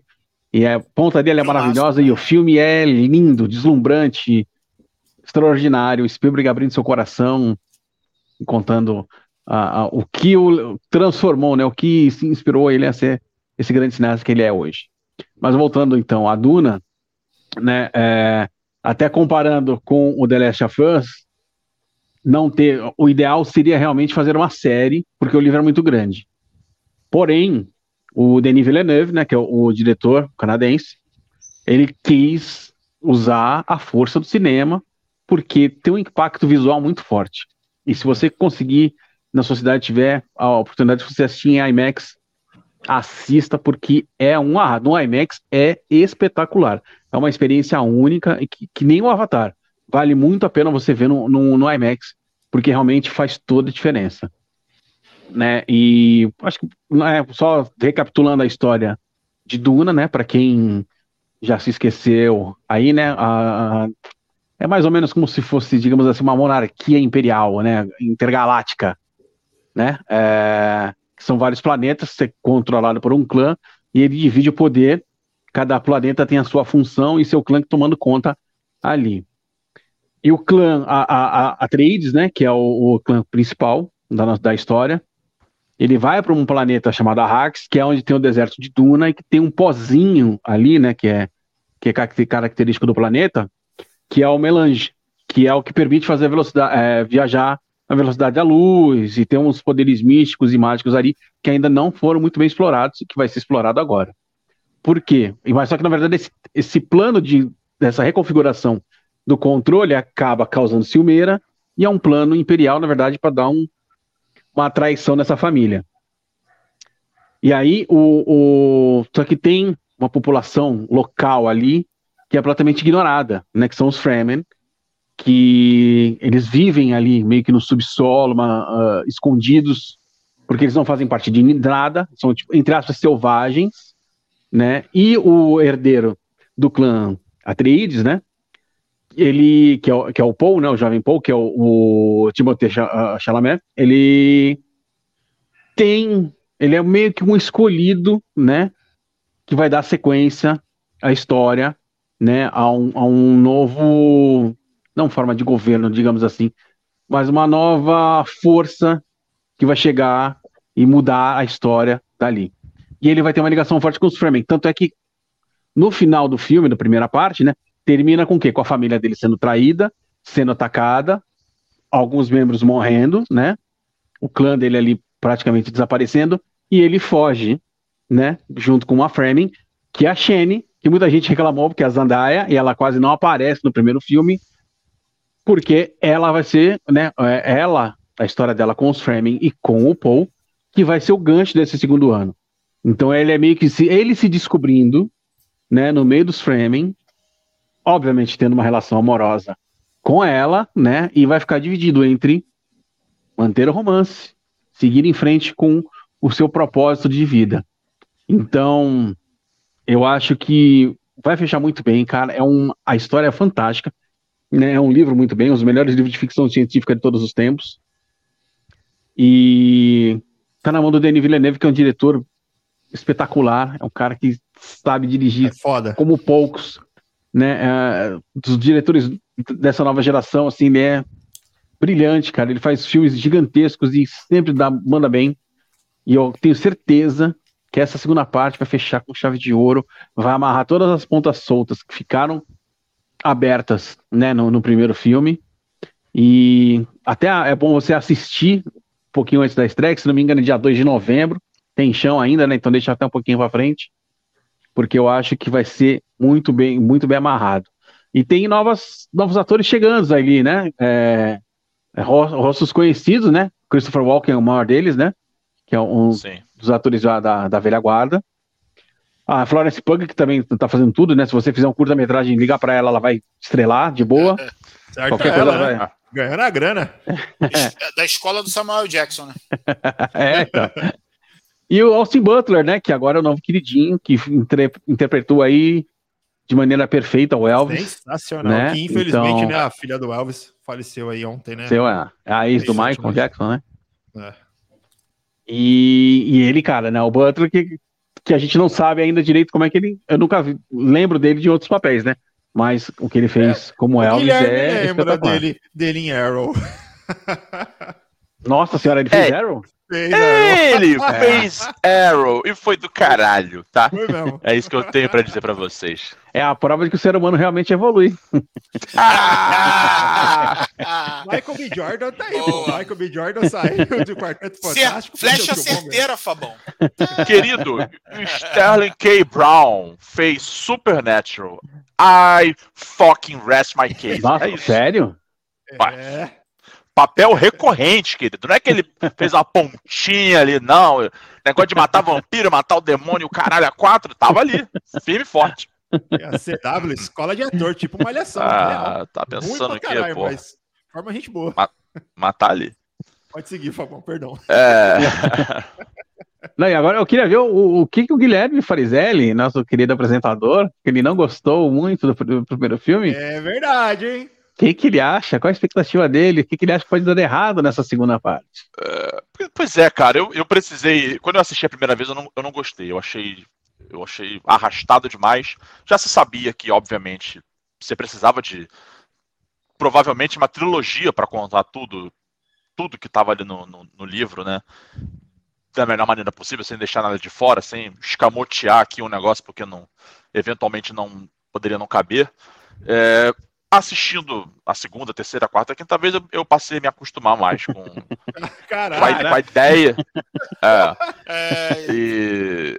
Ah, eu assisto toda hora. Passa, passa Legal, eu bola não gostei do filme, vou assistir cinco vezes. Não é não gostei. É, não, eu sou assim, eu assisto, assim, eu assisto é, é- assim é mole. Eu quero ver você assistir do, do Lynch lá. querido, Assistir assisti, eu quatro, cinco assisti, vezes. eu assisti Venom algumas vezes. Só aí você já, você já vê. Algumas. É, o Gui é corajoso. Dá, Passa aqui na HBO, eu tô vendo. Pô, E, nem, eu que gostei de Obi-Wan assisto vendo, rapaz. e eu acho. Mas você que- conseguiu te converter, o, Villeneuve? Não, então, eu, eu passei a gostar. Eu acho que, o- que a questão visual é, é preponderante. Eu entendi algumas escolhas narrativas que foram, caralho, em alguns momentos me parecem lentas demais, mas eu entendo que é tudo para estabelecer um clima e tal. E, e eu acho que vai fazer mais sentido. Esse é um, um clássico caso de, de quando o segundo filme sair, eu tenho certeza que o primeiro vai passar a ser melhor. Porque quando você tiver a perspectiva de olhar os dois ao mesmo tempo, né? Uhum. beleza, isso aqui, isso aqui no segundo tá rolando em função disso aqui do primeiro. A história é linear, mas agora tendo os dois aqui no frame, me parece mais confortável. E é essa a sensação que eu tenho. É, eu, eu só, eu, o meu medo, eu vou aproveitar para me fazer essa pergunta, meu medo, meu cagaço, é que por algum motivo do estúdio não querer, ou, ou porque, porque é um orçamento caro, é, uma- é um filme caro, é, não, não obstante o, o elenco ser a, a mais caro ainda agora, em termos de, de CGI, em termos de caralho, de, de- as próprias locações. É, é caro- é tudo caro pra caralho. Vai fazer uma filmagem no deserto do, do, do cu do mundo, caro pra caralho. Vai fazer um negócio com painel de LED atrás, que é essa nova tecnologia que eu investo, caro pra caralho. Então é um negócio muito caro. É, e eu tenho um cagaço de, de repente, o, o, o Villeneuve ter a, a ideia de fazer mais filmes, justamente para complementar a história, para que a narrativa siga sendo linear, e o estúdio diga, ah, queridão, tô vindo de pandemia aí, negócio tá foda, o tal do Adão Negro. Porra, 400 milhas só no meu bolso, eu tô precisando, tô precisando de cash. Batgirl fudeu a gente? O negócio da Barbie aí, que, porra, a gente deu na mão da Greta Gerwig, foi uma merda, ninguém quis assistir essa porra, então, querido, o negócio é o seguinte, seja feliz que acabou. E aí o cara tem que tesourar alguma coisa, ou, ou pior, a história ficar inacabada, porque é isso, o cara vai contar, ele, ele estabeleceu a parte 2 do jeito que ele queria, mas se ele por acaso pensar, pô, mas eu tenho aqui uma pontinha pra parte 3 e tal, não sei o que, e o estúdio fala, não, porque não é que Duna seja, não é, Duna não é ruim, mas não dá pra chamar de blockbuster. E, e aí é isso. Para você gastar É, pra caralho. eu irmão. acho que ele é que nem. Vai. Mais ou menos que nem o, o, o Nolan, né?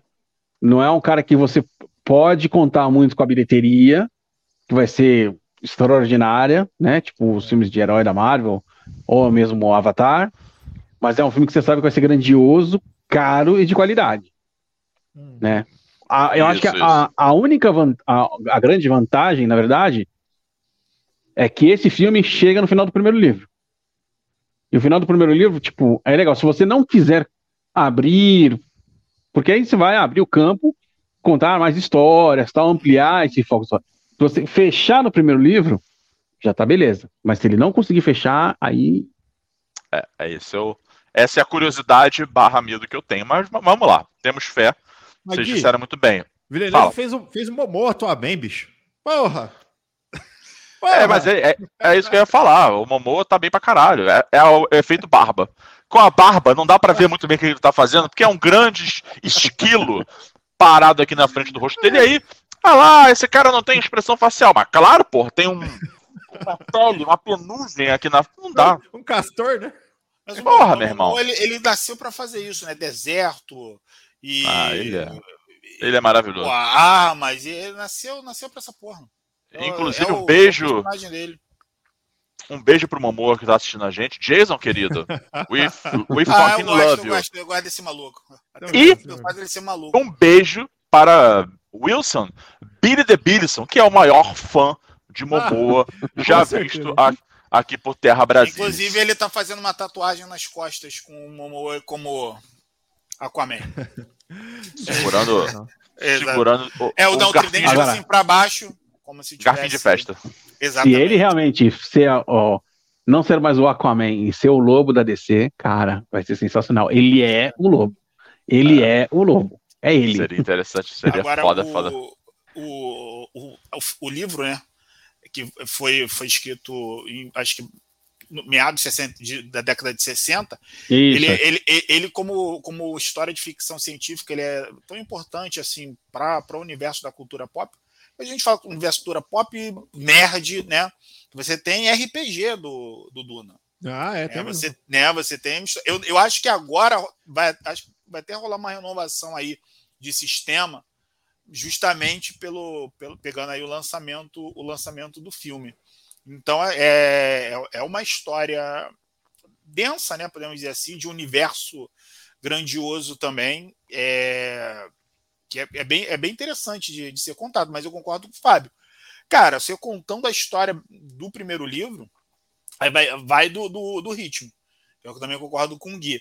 Que é, é, você tem que entender o ritmo do filme, né? Porque é, você, enfim, compilar todo aquele, aquele o livro sem encher linguiça é, é, é, é no roteiro é, é- ele é meio complicado, né?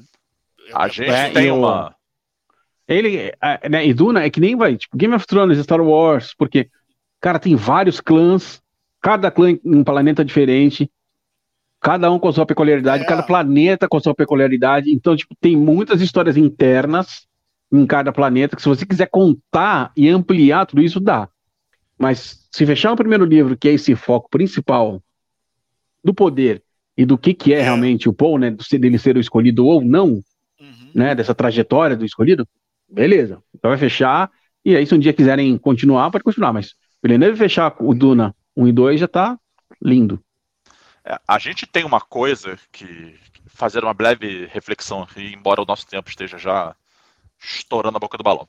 É, a gente tem uma coisa que a gente está tão acostumado com, com os nossos queridos blockbusters, a gente adora blockbuster, zero crítica aqui com relação a isso.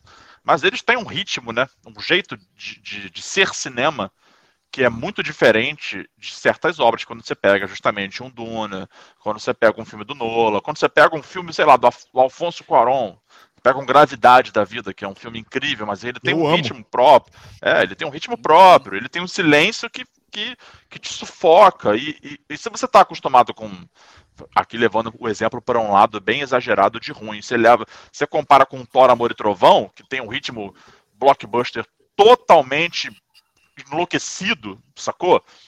É quase como se você precisasse limpar o teu, teu palato, tomar um copinho d'água, dar uma, uma refrescada Uhum. para você conseguir a- aproveitar certas obras. E aí eu não tô nem gourmetizando, porque vocês sabem que eu odeio esse papo de, de- de cinema para poucos, ao contrário, eu acho que é para todo mundo. É, é porque são justamente sabores diferentes, né? E, e a gente fica muito, muito acostumado com tudo, que porque os blockbusters, seja na TV, seja no cinema, dominam a porra toda, eles movimentam o mercado, eles ditam as regras do mercado, mas quando vem uma obra um pouco mais específica, a gente estava comentando em off na semana passada sobre o urso, né? Até tem até crítica no site sobre, sobre isso. é, embora o ritmo da série seja frenético, ela não é uma série de comédia, de drama convencional. Ela tem fotografia, edição, sabor, é tudo muito diferente. E se você está acostumado com, sei lá, um, um da vida, e eu adoro This não é uma crítica, é só, um, é só tra traçando aqui um paralelo, você não vai conseguir digerir, porque é outra parada. É, outra parada completamente diferente. Então eu acho que a minha dificuldade, talvez, no, no, no primeiro Duna era estar com a cabeça muito no, no, no ali no Eterno. Né? É, uma coisa. Então, caralho. Me, me, a primeira vez que eu assisti me deu uma agonia fodida. Porra, não é possível, meu irmão. A, acontece, acontece alguma coisa. E depois você vai, porra, entendendo e vai. Começou a assistir, cadê a minhoca gigante? Porra, cadê a minhoca gigante? Cadê essa porra desse bicho? É só isso esse bicho? Vai tomar no cu. Tem, ó, filme do MIB Homens de Preto tem alienígenas mais assustadores que essa porra desse, Eu desse mas, minhoca. O, é. Mas o, o Hit, por exemplo, você deu, deu uns exemplos, você, você pega aí o Senhor dos Anéis. Eu ia falar é, exatamente isso, Alex. Né? Então, então, deixa, então já deixa o gancho para você. É, vai lá, continua. Não, tipo, é, eu ia falar exatamente, eu ia falar, cara, como eu sou, eu gosto até das versões estendidas de, de Senhor dos Anéis, Sim, que são que faz toda enormes. a diferença, né? Pô, igual o Fabão falou, é uma hora para sair do condado na versão estendida. Cara, é, quando eu assisti, já não gosto não. Quando eu assisti Duna, ah. cara, eu já eu já imaginei que seria isso. A única coisa que eu achei que teria um pouquinho mais de tela seria a Zendaya. Essa foi a única coisa que eu falei, hum, não teve tanta tela. É. Mas no final você fala, pô, mas no segundo vai ter. É, mas agora, fez sentido. Sim, fez sentido. Sim, sim. Mas em relação ao ritmo da história contada, da jornada do herói, cara, eu achei sensacional. Eu assisti, eu adorei, adorei mesmo. É, eu, eu, cresceu, cresceu em mim ao longo do tempo. Bom, então é isso. Assistam Duna parte 2, mais pro final do ano, né, Fabão? Lá pra. 2 de novembro. 2 de novembro, pois é. Estamos aí. E até lá tem Oi. muita merda que você pode assistir. Deixa eu passar um, recorde Mara, rapidinho nos comentários. Marvel e DC não vai nos decepcionar, decepcionar até lá. Com certeza não. Sensacional. Ó, Flavão comentou uh, aqui. Tenho boas expectativas para estreias de séries, né? A Soca e as continuações de Mandaloriano, Sim. The Boys, Ted Laço e o Urso, que são coisas muito boas, realmente, que estão vindo aí. Toma. E Ted Laço, Ted Laço maravilhoso. Então, é. Ted Laço é. Não, e Ted Laço é aquilo que eu falei, né? O, o Urso não chega, não chega a ser uma comédia. Mas é uma série que aquece teu coração, que nem o Ted Lasso aquece. É. É, é isso, é isso. Cara. Verdade. É uma declaração é, de amor a Chicago, né? É impressionante. É isso, é isso, é isso. Inclusive, entrem lá no ultraverso.com.br, tem crítica minha lá. Eu falo muito sobre essa, sobre a presença de Chicago na, na história, na série, enfim, é uma, é uma carta de amor a esse. E, Até a trilha sonora, essa... praticamente tudo de Chicago. Sim, sim, é. exatamente. E, e, e as cidades como, como Chicago outras cidades como Chicago, como por exemplo São Paulo. Cidades que têm essa, essa vibe é. menos solar e, e, mais enebriante, sacou? Mais misteriosa. Pô, acho do caralho, do caralho. Muito, muito animado para essa, pra essa próxima temporada de Urso. E Ted Lasso, porque, porra, tempo pra caralho que a gente não, Ted Lasso é maravilhoso. Um... Football's Life! Exatamente, cara. Roy Kent, velho. Roy Kent, cara. Ah. Oi. Sensacional. E, bom, Kátia Beatriz Pereira, boa noite, rapazes. Lindona de minha vida. Beijo pra você, te amo. E o Caladão aqui mandando um boa noite. Salve, Calado. Boa noite. E para variar, ele mandou aqui, ó. Que legal. Depois da parte Una, vem a parte Duna. Olha só. Oh yeah! ah, calado. Calado. É ele. Caos. Ah. Ele... sensacional. E o Thiago mandou aqui, ó. Gravidade é sensacional. É, é gravidade é sensacional. A gravidade, a gravidade te puxa um pouco para baixo, mas é sensacional. Ei! Boa! Boa! Ah, e é outro Gostava. filme que no IMAX, cara, faz uma diferença absurda, inclusive não pelo som maravilhoso, e sim pela ausência de som. É isso, o silêncio desse filme. Te deixa embasbacado, digamos assim. Cara, a gravidade foi tão bem, bem dirigido que na coletiva de imprensa uma repórter perguntou real ao Cuarón como é que foi gravar no espaço. Como é que foi gravar no espaço? eu achei sensacional. É, Sério? É, é, é jornalista de Wikipédia, né, mano? na moral. Porra, irmão. E, e, tem também, Gui, lembrando que tem a, a crítica do urso no, no site. E tem também o Clube do Urso, que depois a gente vai divulgar, Sempre vai uma, divulgar pré- aqui. uma prestobarba, uma sunga amarela, hein? E muito amor pra Everton, Everton não dar. vai poder participar porque tá, se, se barbeou aí, não, não pode, tá vetado, mas a gente vai, mas a gente vai esperar aí um- uma, uma semana até nascer, nascer novamente os pelos para a gente É dar continuidade ao Clube do Urso, que é bem mais divertido. É um, Transfere o cabelo. Calma aí, a pedidos, né? Aí, Ah! depois dessa jogada de cabelo, pode participar Ó. do Clube do Urso, mesmo, mesmo barbeado, não tem problema não. Está convidado. Vou deixar na tiarinha aqui, ó. Vou deixar na tiarinha do fone. Boa. É, eu, eu, eu, eu tava pensando naquele lance que eu falei dessa retomada do cinema e tal, de você ter uma quantidade esmagadora, assim, boa realmente de filmes, e eu, e eu, e aí eu voltei para 2016. Por exemplo, os indicados ao Oscar em 2016, a gente teve Mad Max, botei até uma colinha aqui, Mad Max Estrada da Fúria, O Regresso, O. Quarto de Jack, Spotlight, A Grande Aposta, que é um dos meus filmes preferidos do Adam McKay, é, Ponte dos Espiões, que é maravilhoso, Verdade. é, Brooklyn, Mestre Perdido Spielberg. em Marte. A gente teve Joy também esse ano. A gente teve. ah, que mais? A gente teve Carol esse, nesse, nesse ano de 2016 também. A gente teve Trumbo, né? A história lá do Trumbo, com Brian Cranston no papel principal, que é um filme maravilhoso. É, não Dennis, A Dennis da Girl. Marquesa. isso, Dennis Gill, Garota Dinamarquesa com o Redmayne e, e a Alicia Vikander. Quer dizer, foi um ano que a gente teve filme pra caralho. E eu acho que que 23 a gente tá caminhando pra uma parada dessa, assim. Pô, lembrei- finalmente, graças a Deus. Eu, eu, Fala, desculpa, fala aí. é que eu lembrei, eu lembrei muito porque foi o ano, finalmente, que o. Que o. E aí, acabou minha. Do regra Cabra. o DiCaprio, exatamente. Acabou minha É, memória, que é. o DiCaprio ganhou, ganhou o Oscar. Que assim, É. pô, cara, é porque a, o ator da. Também na. Garota dinamarquesa tinha tudo. Esqueci o nome dele agora. É Também, o, é o Edward cara, Redmayne, que, que ganhou que- pelo sendo Stephen Hawking, né? Stephen na Hawking teoria de no- tudo. no- acho que no, em 2000, você falou 2016, 2015. Aí tam- Isso. seria muito difícil ele ganhar dois Oscars seguidos e um pouco daquilo que você falou. Mas eles gostam dessa transformação e, e o ator passa sufoco e muito Regresso, sufoco, porra. né, o regresso.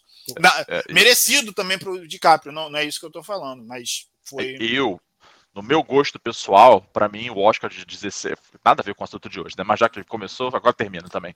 O, o Oscar de 16 tinha que ter ido pro Matt Damon, porque é praticamente o, o, o Mars, né? O Perdido em Marte, é praticamente um monólogo e ele vai do humor ao drama, ele chora, ele faz tudo. Pra mim, tinha que ter verdade. sido dele.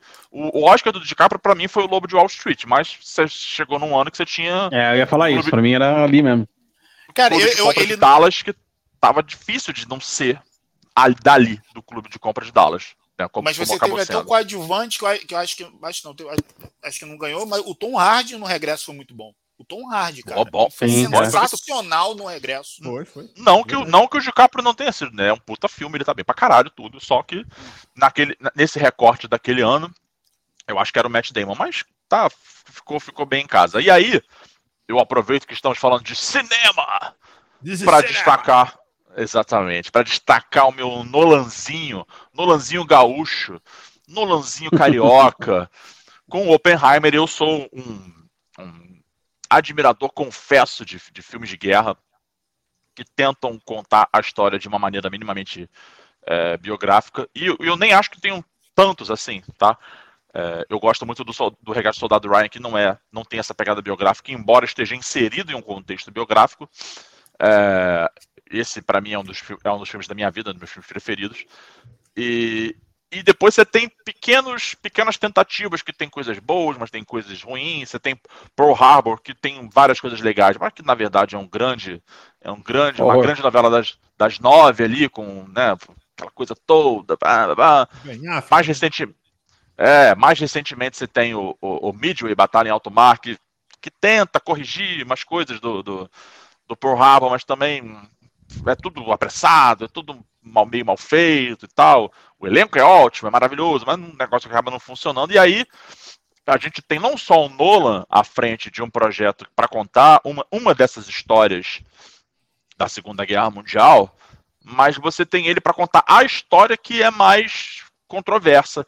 É a história que talvez seja menos é, americocentrista, podemos dizer assim. A história que, que faz com que. Porque todas as outras é isso. Os Estados Unidos é o grande sol uh, em, em, volta de todo, todo o resto do, dos, dos, países, enfim, tudo gira em torno dos Estados Unidos. Os Estados Unidos é o grande herói das, das histórias de guerra. E Oppenheimer me parece um desafio de contar uma história de que não, né? E contar a história do próprio Oppenheimer, que é o cara que criou a bomba atômica e depois, caralho, se arrependeu profundamente do que da criação dele. É um cara que, que desafiou a ciência, porque ele é era, era, um cientista, ele estava ali para fazer aquilo, para vencer as barreiras do que era possível, e que acabou vendo a criação dele fazendo uma cagada monstruosa, inimaginável. E, cara, me, me excita muito ter o Nolan à frente desse projeto, me excita muito que seja essa história a ser contada. E aí eu vou falar para vocês, só de leve, falamos de Florence Pugh, tá no filme, tá, tá em Oppenheimer. Mas a gente tem Cillian Murphy, Robert Downey Jr., Jack Quaid, nosso glorioso Huey de The Boys, tá no filme também. Matt Damon, tá no filme. Onde tem Matt Damon tem o quê? Ben Affleck, tá no filme também. Rami Malek, mas porra, o Rami Malek, o próprio Fred Mercury, sim, tá no filme também. Emily Blunt, querido. Caralho, ela não vai ser a sua Storm. Não, não, ela tá no filme do Nolan. Tá no filme. Josh Harnett, falamos de Harbor. Olha ele pintando aí. Tá na porra do filme também. Caralho, David das Martian, o nosso glorioso lá. É, Polka Dot Man. Homem Bolinha. Sensacional. Pacificador. tá no filme também. Bom, chega, né? Enfim, tem gente pra caralho no filme. Tá todo mundo no filme. O elenco é absurdo, absurdo, absurdo, absurdo. E Gary Oldman, grande é, colaborador de, de Nolan, tá no filme também. É, eu acho, se eu não me engano, tem o Matthew Modine também e o irmão do, do Ben Affleck. Acho que acho que estão no filme também. Mas enfim, é uma história. Boa. Olha, o trocadilho faz até sentido. Dizem, dizem por aí.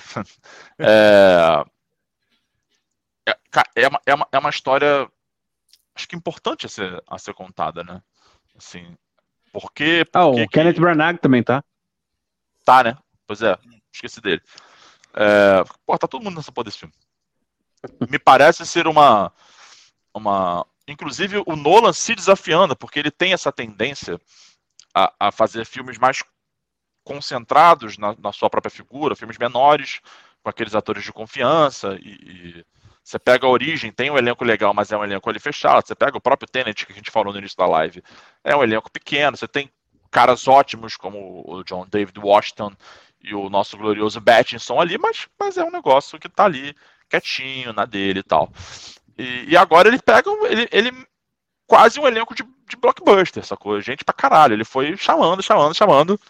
Deram um orçamento para ele. E a parada foi acontecendo. E eu tô muito animado é, também para não me alongar muito, eu estou muito animado para ver essa história especificamente sendo contada. Essa espécie de. Uh, quase que um. Não sei se um meia-culpa, mas essa espécie de admissão de culpa.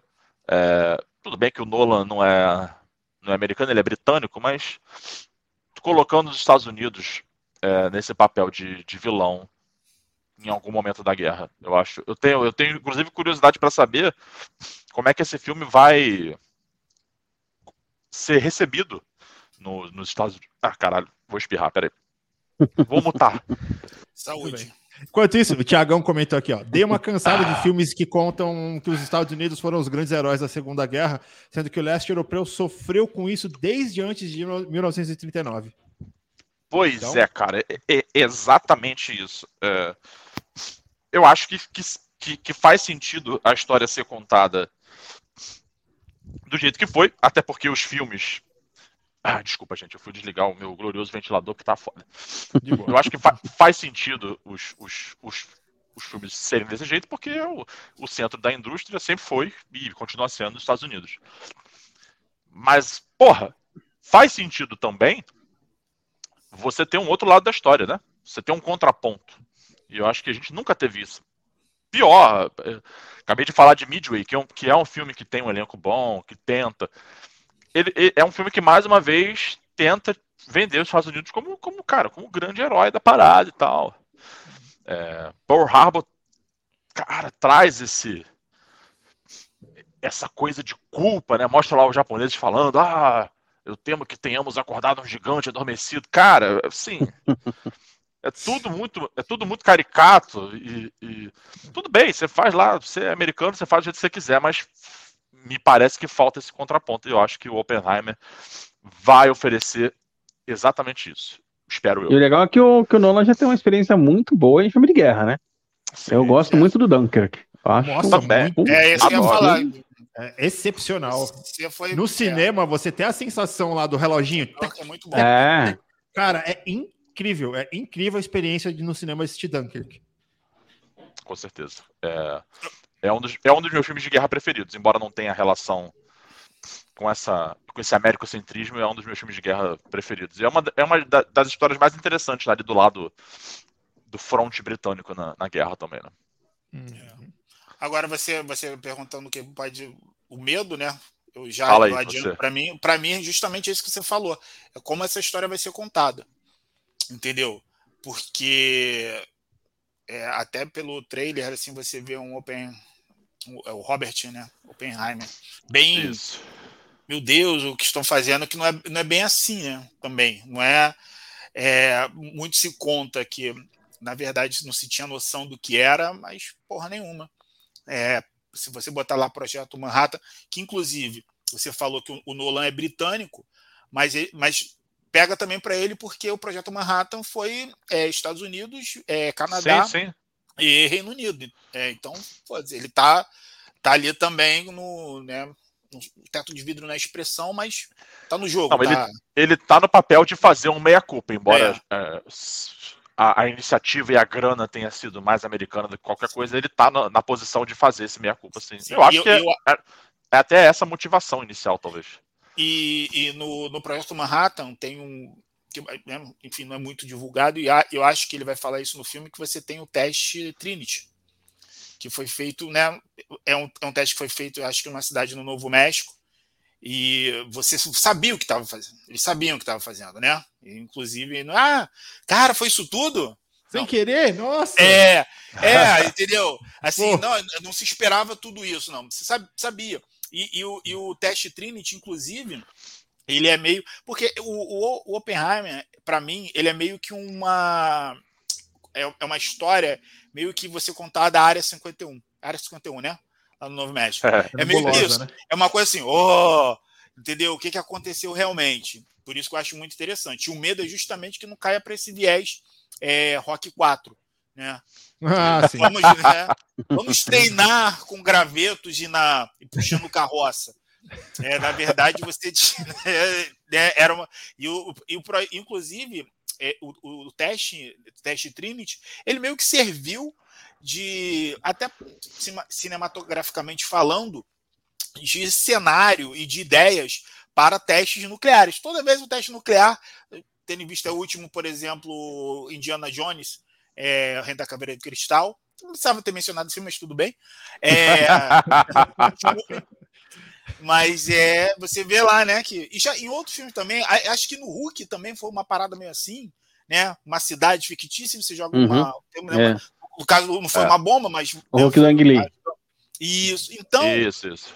Né, é, o, é, foi a partir, né, mais ou menos, do, de, de, a base dessa ideia, que foi reproduzida tantas vezes no cinema, a base justamente foi o teste Trinity, que eles sabiam o que estavam fazendo.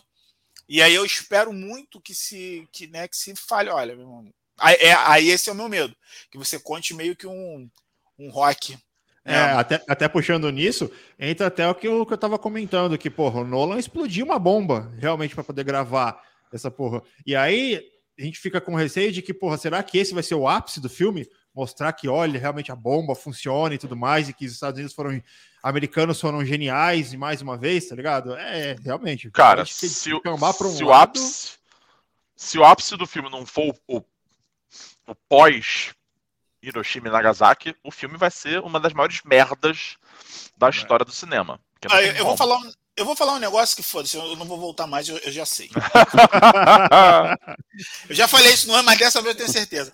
Eu acho que a história, eu acho que assim, o, o, o, caminho a ser seguido vai ser mais ou menos, vai ser mais ou menos assim. É, não, é, não, o projeto Manhattan não, foi, é, não serviu só assim, para desco, é, descobrir a bomba atômica e destruiu toda a humanidade para só de poder. Eu acho que vai ser todo assim existe, já existia uma corrida de outras, outra, outras nações também e nós fomos, somos obrigados a criar temos que ser o primeiro. É mais ou menos como se fosse o seguinte: olha só, galera, se tivesse uma convenção mundial aí maluca, quem chegar primeiro na Lua vai, vai dominar o mundo todo nessa porra. Tipo corrida maluca, tipo vigarista, né, fazendo Aí você tem uma corrida para quê? Para quem chegar, chegar na Lua. Você vai fazer uma corrida ó, tecnológica, né? É verdade. Exatamente. Olha só, a gente vai fazer tudo aqui o que for possível, temos que ser o primeiro. Acredito que o caminho deve ser mais ou menos esse para como meia culpa. Cara, alguém a fazer primeiro. Então que tenha que seja a gente para que a gente já tenha essa tecnologia, inclusive para defender. Eu acho que vai ser esse mais ou menos. E que vai continuar sendo uma filha da putagem do mesmo jeito, é. né? É. Mas tudo bem. Eu acho que se eu não tiver o aspecto do, do sou filha da puta também, não precisa nem ser só isso. Aí eu realmente duvido. Mas se não tiver o aspecto do, de, de também sou um merda, Aí para mim fica difícil. Aí era melhor contar qualquer outra história de novo aí, repetida, e, e foda-se. Ou não, ou não fazer. Bom, crianças, alguém quer falar mais alguma coisa sobre, sobre o Nolan, sobre o Oppenheimer? Estão não, não. Só, só é, uma coisinha rapidinho sobre The Last Fala. of Us. É rapidinho mesmo. No Rotten tá, tem 77 críticas e 97% de aprovação. É isso. Gigante, é né, isso. cara? O M vem gente, aí. É gente pra caralho. É gente pra caralho. E geralmente, esses primeiros críticos que recebem é, são os top críticos, né? São os críticos, os melhores críticos que tem destaque no, no Rotten. E só duas notas ruins. Apenas duas notas ruins para para The Last of Us, cara. Então... Guilherme. Fabão, eu sei que é lá em cima. Depois que Fabão deu eu tô, 10 pra, pra Net do Poder, eu já era fã do Fábio. Entendeu? Agora eu vou tatuar o Fábio. Assim, o rostinho do Fábio. Aí, Sensacional. Aí todo dia eu vou tomar banho e vou ficar assim. Fábio. E aí, tudo bem, Fábio? Tudo bem com você? Eu também te amo. Vai ser assim. Vai ser isso. Ah, é. Muito bom, galera. É isso. Bom, vocês que assistiram aí a nossa, a nossa, nossa live ao vivo, vocês estão escutando a gente no Spotify, Deezer, Orelo da Vida. Considerem essas boas dicas, coloquem lá a agendinha de vocês aí. Muita coisa boa em 2023. Vá ao cinema em 2023, que vai ser bom pra caralho. E aí, por falar em dica, é ver, meu querido, que hora é essa? É isso aí, minha gente. A hora mais delicinha, mais crocante. As nossas ultra dicas para maratonar no final de semana, galera. E temos grandíssimas expectativas para este fim de semana, porque tem muita coisa legal e muita dica bacana como sempre. Então vamos lá, vamos à primeira dica, já que é a última participação dele mesmo, tá na tela. Pessoal, já que é minha última participação, como o Ben Everton falou, eu vou, eu né, indico o extremistas.br, que está no Globoplay. É, se eu não me engano, são oito episódios, mas disponível agora tem três, então é, você, dá para dá matar rapidinho em um, em um sábado né? Não precisa. Domingo aí você vai seguir a dica da, das outras galeras. é, bom, nem precisa dizer, né? No momento que a gente vive, trata de forma, de forma, né? Um formato de documentário, né? Mas com um viés muito jornalístico é, sobre o que está acontecendo. A gente teve aí é, os três poderes sendo sendo invadidos, né? Por, por extremistas e é, cara, vale a pena porque, por quê? Porque você tem, você tem a visão de dentro do que que, do que, que essa galera tá pensando. E aí a gente só. A gente tá levando muito na, na brincadeira, assim, no sentido de que. E aí, pô, esses caras são malucos. Cara, né, Bolsominion. E, e cara, mas existe, além de, além de existir todo um, um trabalho de comunicação aí, que tem o cara que fala de fake news, é, cara, é um trabalho jornalístico, né? Um documentário com um trabalho jornalístico muito é, bem feito dirigido pelo Caio Cavecchini. Desculpa se eu não tô. Desculpa, Caio, se eu não estou falando seu nome certo. É Caio Cavecchini. Um beijo se você está assistindo a gente aí, né? É, um beijão. Caio. Um beijo, Caio. E, e vale, você você tá vendo de dentro, entendeu? Como, como a fake news, como, como que é, os influenciadores, né? E aí eu falo influenciadores no sentido mesmo de, de aliciar, né? É, tem um livro que eu esqueci agora também, que é um, é um livro muito bom que eu, quando eu vim aqui em 2030, é, uma vez eu vou indicar que é o Aliciador, que ele fala um pouco sobre isso, né? É, é, é, é parecido com um, um Charles Manson, né? Você joga a ideia e as pessoas é. vão seguindo. E, e cria um culto, né? Aceita. Exatamente. E, e assim, o, o, o, você, você realmente, cara, essas pessoas, ela, como é que influencia e elas realmente não conseguem? É um vício, praticamente. É bem uhum. interessante, vale a pena. Acho que tá três episódios é, liberados e vão matar rapidinho. Essa é a minha dica esse final de semana. Boa, boa, boa, boa. E a próxima dica é do nosso lindíssimo apresentador. Oh, sou eu! Bom, indo na, na contramão da dica de Alex, nada melhor do que uma série ligeiramente água com açúcar da Netflix, mas até que, até que é animada, até que é divertida. Gene Georgia chegou na Netflix com a sua segunda temporada, estreou semana passada, se não me engano, dia 5 ou dia 6 de janeiro. É, tem crítica no site, escrita por este que vos fala nesse momento. É, eu adorei a segunda temporada. Ginny George é o seguinte: são mãe e filha, né? A, a é filha, a George é a mãe. A Georgia teve a, a Ginny com 15 anos de idade, muito novinha. Ela é lá do, do, sul dos Estados Unidos, tem um sotaque carregadaço. E, e ela passou por muita coisa sendo mãe solteira. É, maridos abusivos, muita violência, muita dificuldade. E ela chega numa cidade nova com a Jeannie, que é a filha mais velha dela, com o, o filho mais novo, que eu esqueci o nome agora, mas é uma fofura. E ela tenta se adaptar a essa vida de cidade quase ali do interior e tal, com suas filhas, com seu passado, com tudo aquilo. É uma, é uma série de drama uh, com pitadas fortes de comédia e de pitadas fortes de, de, de adolescências, ou seja, tem uma pegada de série teen, tem um núcleo teen na série, mas é, é, é, bem divertido. Fala muito sobre saúde mental, e acho que é, é, uma das coisas que eu mais gosto na série. Fala sobre depressão, fala sobre autoimagem, fala sobre várias coisas que eu acho bacanas de serem abordadas com naturalidade. Ela não quer dar aula para ninguém, né? Não é uma não é uma série informativa, não é nada disso. Ela só trata desses assuntos com naturalidade para que esses assuntos sejam temas do nosso, do nosso cotidiano. É, é, é uma, é uma essa segunda temporada, especialmente as, as protagonistas, é, elas estão muito bem, estão muito bem. É, a, tem uma cena no quinto ou no sexto episódio que é de que é um diálogo entre as duas e tal, uma espécie de reconciliação que, cara, que é difícil não chorar porque a cena é bonita pra caralho, pra caralho, pra caralho. É, todo mundo que teve uma mãe, na, sabe, e, e, e escuta aquela cena ali, é, enfim, se você não nasceu de chocadeira, você vai se emocionar, com certeza. É, é, é, é um Gilmore Girl, só que sério. É, eu acho que, que, que ela conversa com, um pouco com, com essas. Inclusive com Gilmore Girls.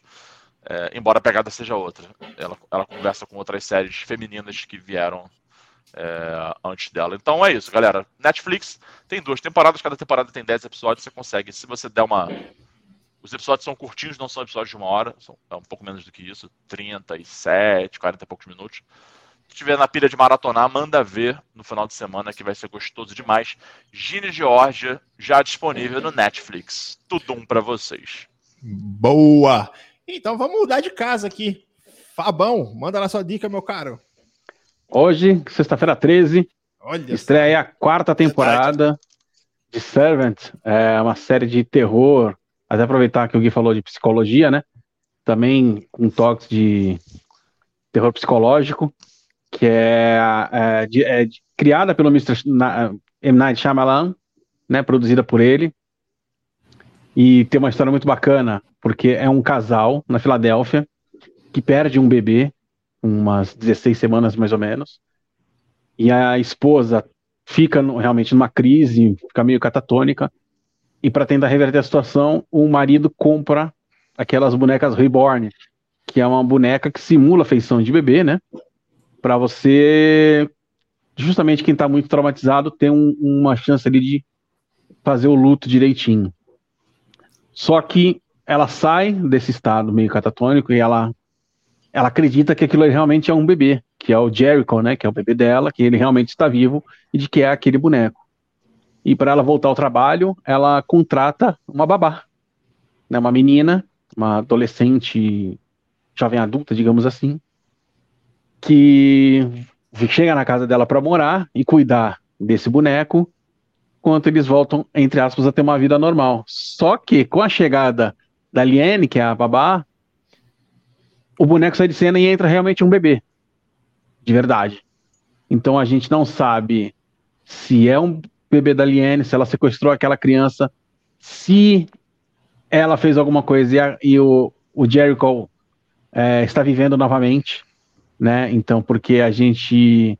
Que entra umas questões religiosas no meio, psicológicas, ela, ela, tipo, ela tem uma religião meio estranha, e a série fica brincando com esse lado psicológico e terror durante três temporadas, pra gente saber se o que, que é a Aliene, ou quem ela é, né? Se ela é um anjo, se ela é o diabo, o que, que ela é realmente. Então a gente não sabe. No final da terceira temporada, a gente começa a ter uma ideia do que ela realmente é. E nessa quarta temporada, pelo jeito, é o que vai ter o desfecho, obviamente, né? Já que é a última, e que a gente vai descobrir realmente o que, que a Liene é, o que, que ela quer e o que, que ela irá fazer. É uma série assim, cara, de arrepiar. Ela começou a ser filmada durante a pandemia, então ela praticamente não sai da casa do casal. É, então a casa acaba se, se, tornando um dos personagens da série. Isso é muito legal. Sempre tem alguma coisa que tá apodrecendo. Com a, chegada. a Aliene chega ali e dá uma mexida, uma bagunçada geral. Né, Aparece um o chão fica podre, um negócio de vinho cara estoura, estoura, a parede cai. Então, tudo começa a danificar com a chegada dela. E a, a casa meio que vai sufocando os personagens. É muito legal. E para quem é fã do Harry Potter, o nosso Rupert Grint é um, é um dos atores, ele é o irmão dessa protagonista que, que perdeu o bebê. É, e ele tá um pouquinho diferente do que você está acostumado a ver, né? Tá bem Zé Droguinha. Puta do maluco pesado. E ele tá muito bem, cara, na série. Então é uma série de terror, cada, cada temporada tem 10 episódios, o tempo varia de 40, 30 minutos, dependendo do, do episódio. E é muito legal, cara. Principalmente fica nessa coisa misturando psicológico com sobrenatural e que a gente realmente não sabe o que, que, que ela é e a gente fica um pouquinho meio perdido. Sensacional. Boa. Da hora. Muito bom. Pô, animou, hein? Vamos ver se eu consigo assistir, Fabão. É, tá é, muito legal. Animou, cara, animou, o, animou. Fabão, ele é o, ele é o xamã do, do cinema, né? Você, é, pô, cara, olha só, eu tô com um problema no pulso, meu pulso aqui tá ruim, acho que, acho que é tendinite. Então você assiste o filme e tal, porque é bom pra pulso. Pulso o quê? Aí, pô, olha só, eu tô com um problema, bebi demais, acho que é fígado e tal. Então, tem uma série muito boa que você vai assistir pro fígado. O fígado, menino.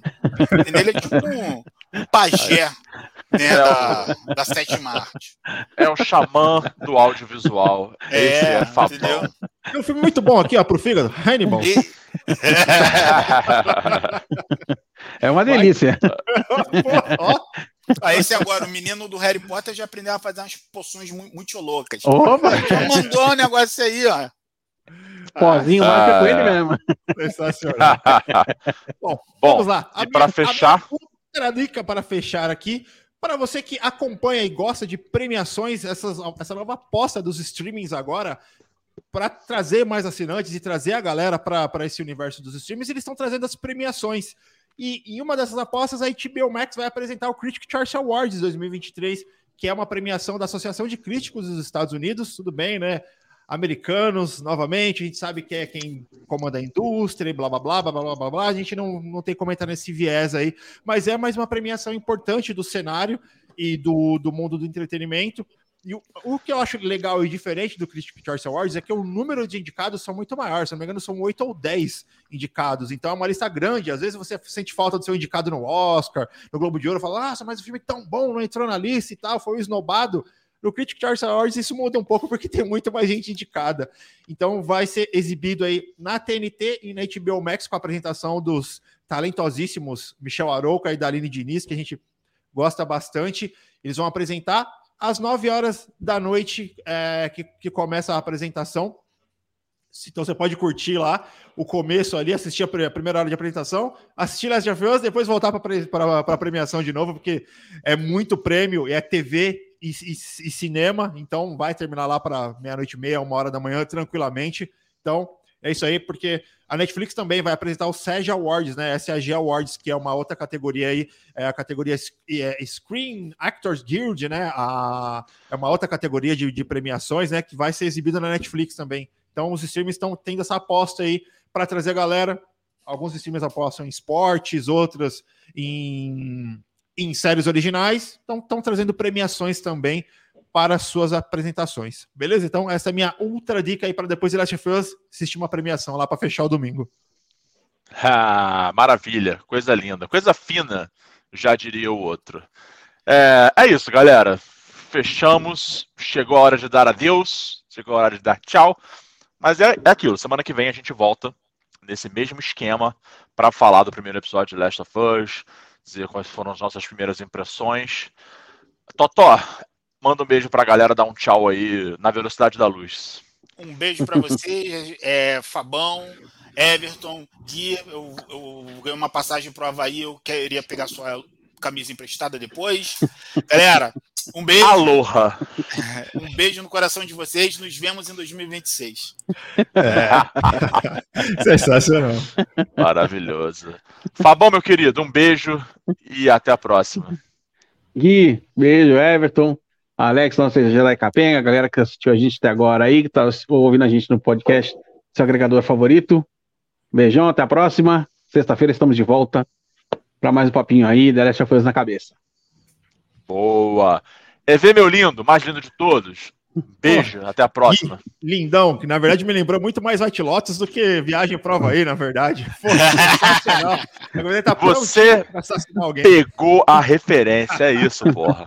Sensacional. E a segunda temporada tá muito boa, inclusive. E, e eu é... torcendo pra ele ser o gerente da primeira temporada. Tô torcendo. Hum, porra, caga na minha mala. Sensacional. Beijo no coração, galera. Semana que vem a gente vem aí para poder conversar sobre The Last of Us. Então, não deixa de se inscrever no canal. Se você estiver escutando a gente no agregador de podcast, vai lá, dá aquele like, ajuda a gente, compartilha, que daqui a pouquinho eu já estou postando lá para vocês escutarem no Spotify, Orelo, Deezer, na porra toda, beleza? Valeu, galera. Beijão. É, meus lindos, é isso, galera. Obrigado pela audiência, pela paciência. Tamo junto. Semana que vem tem outra cast novo. Cultura para geral, arte para geral e tchau, tchau!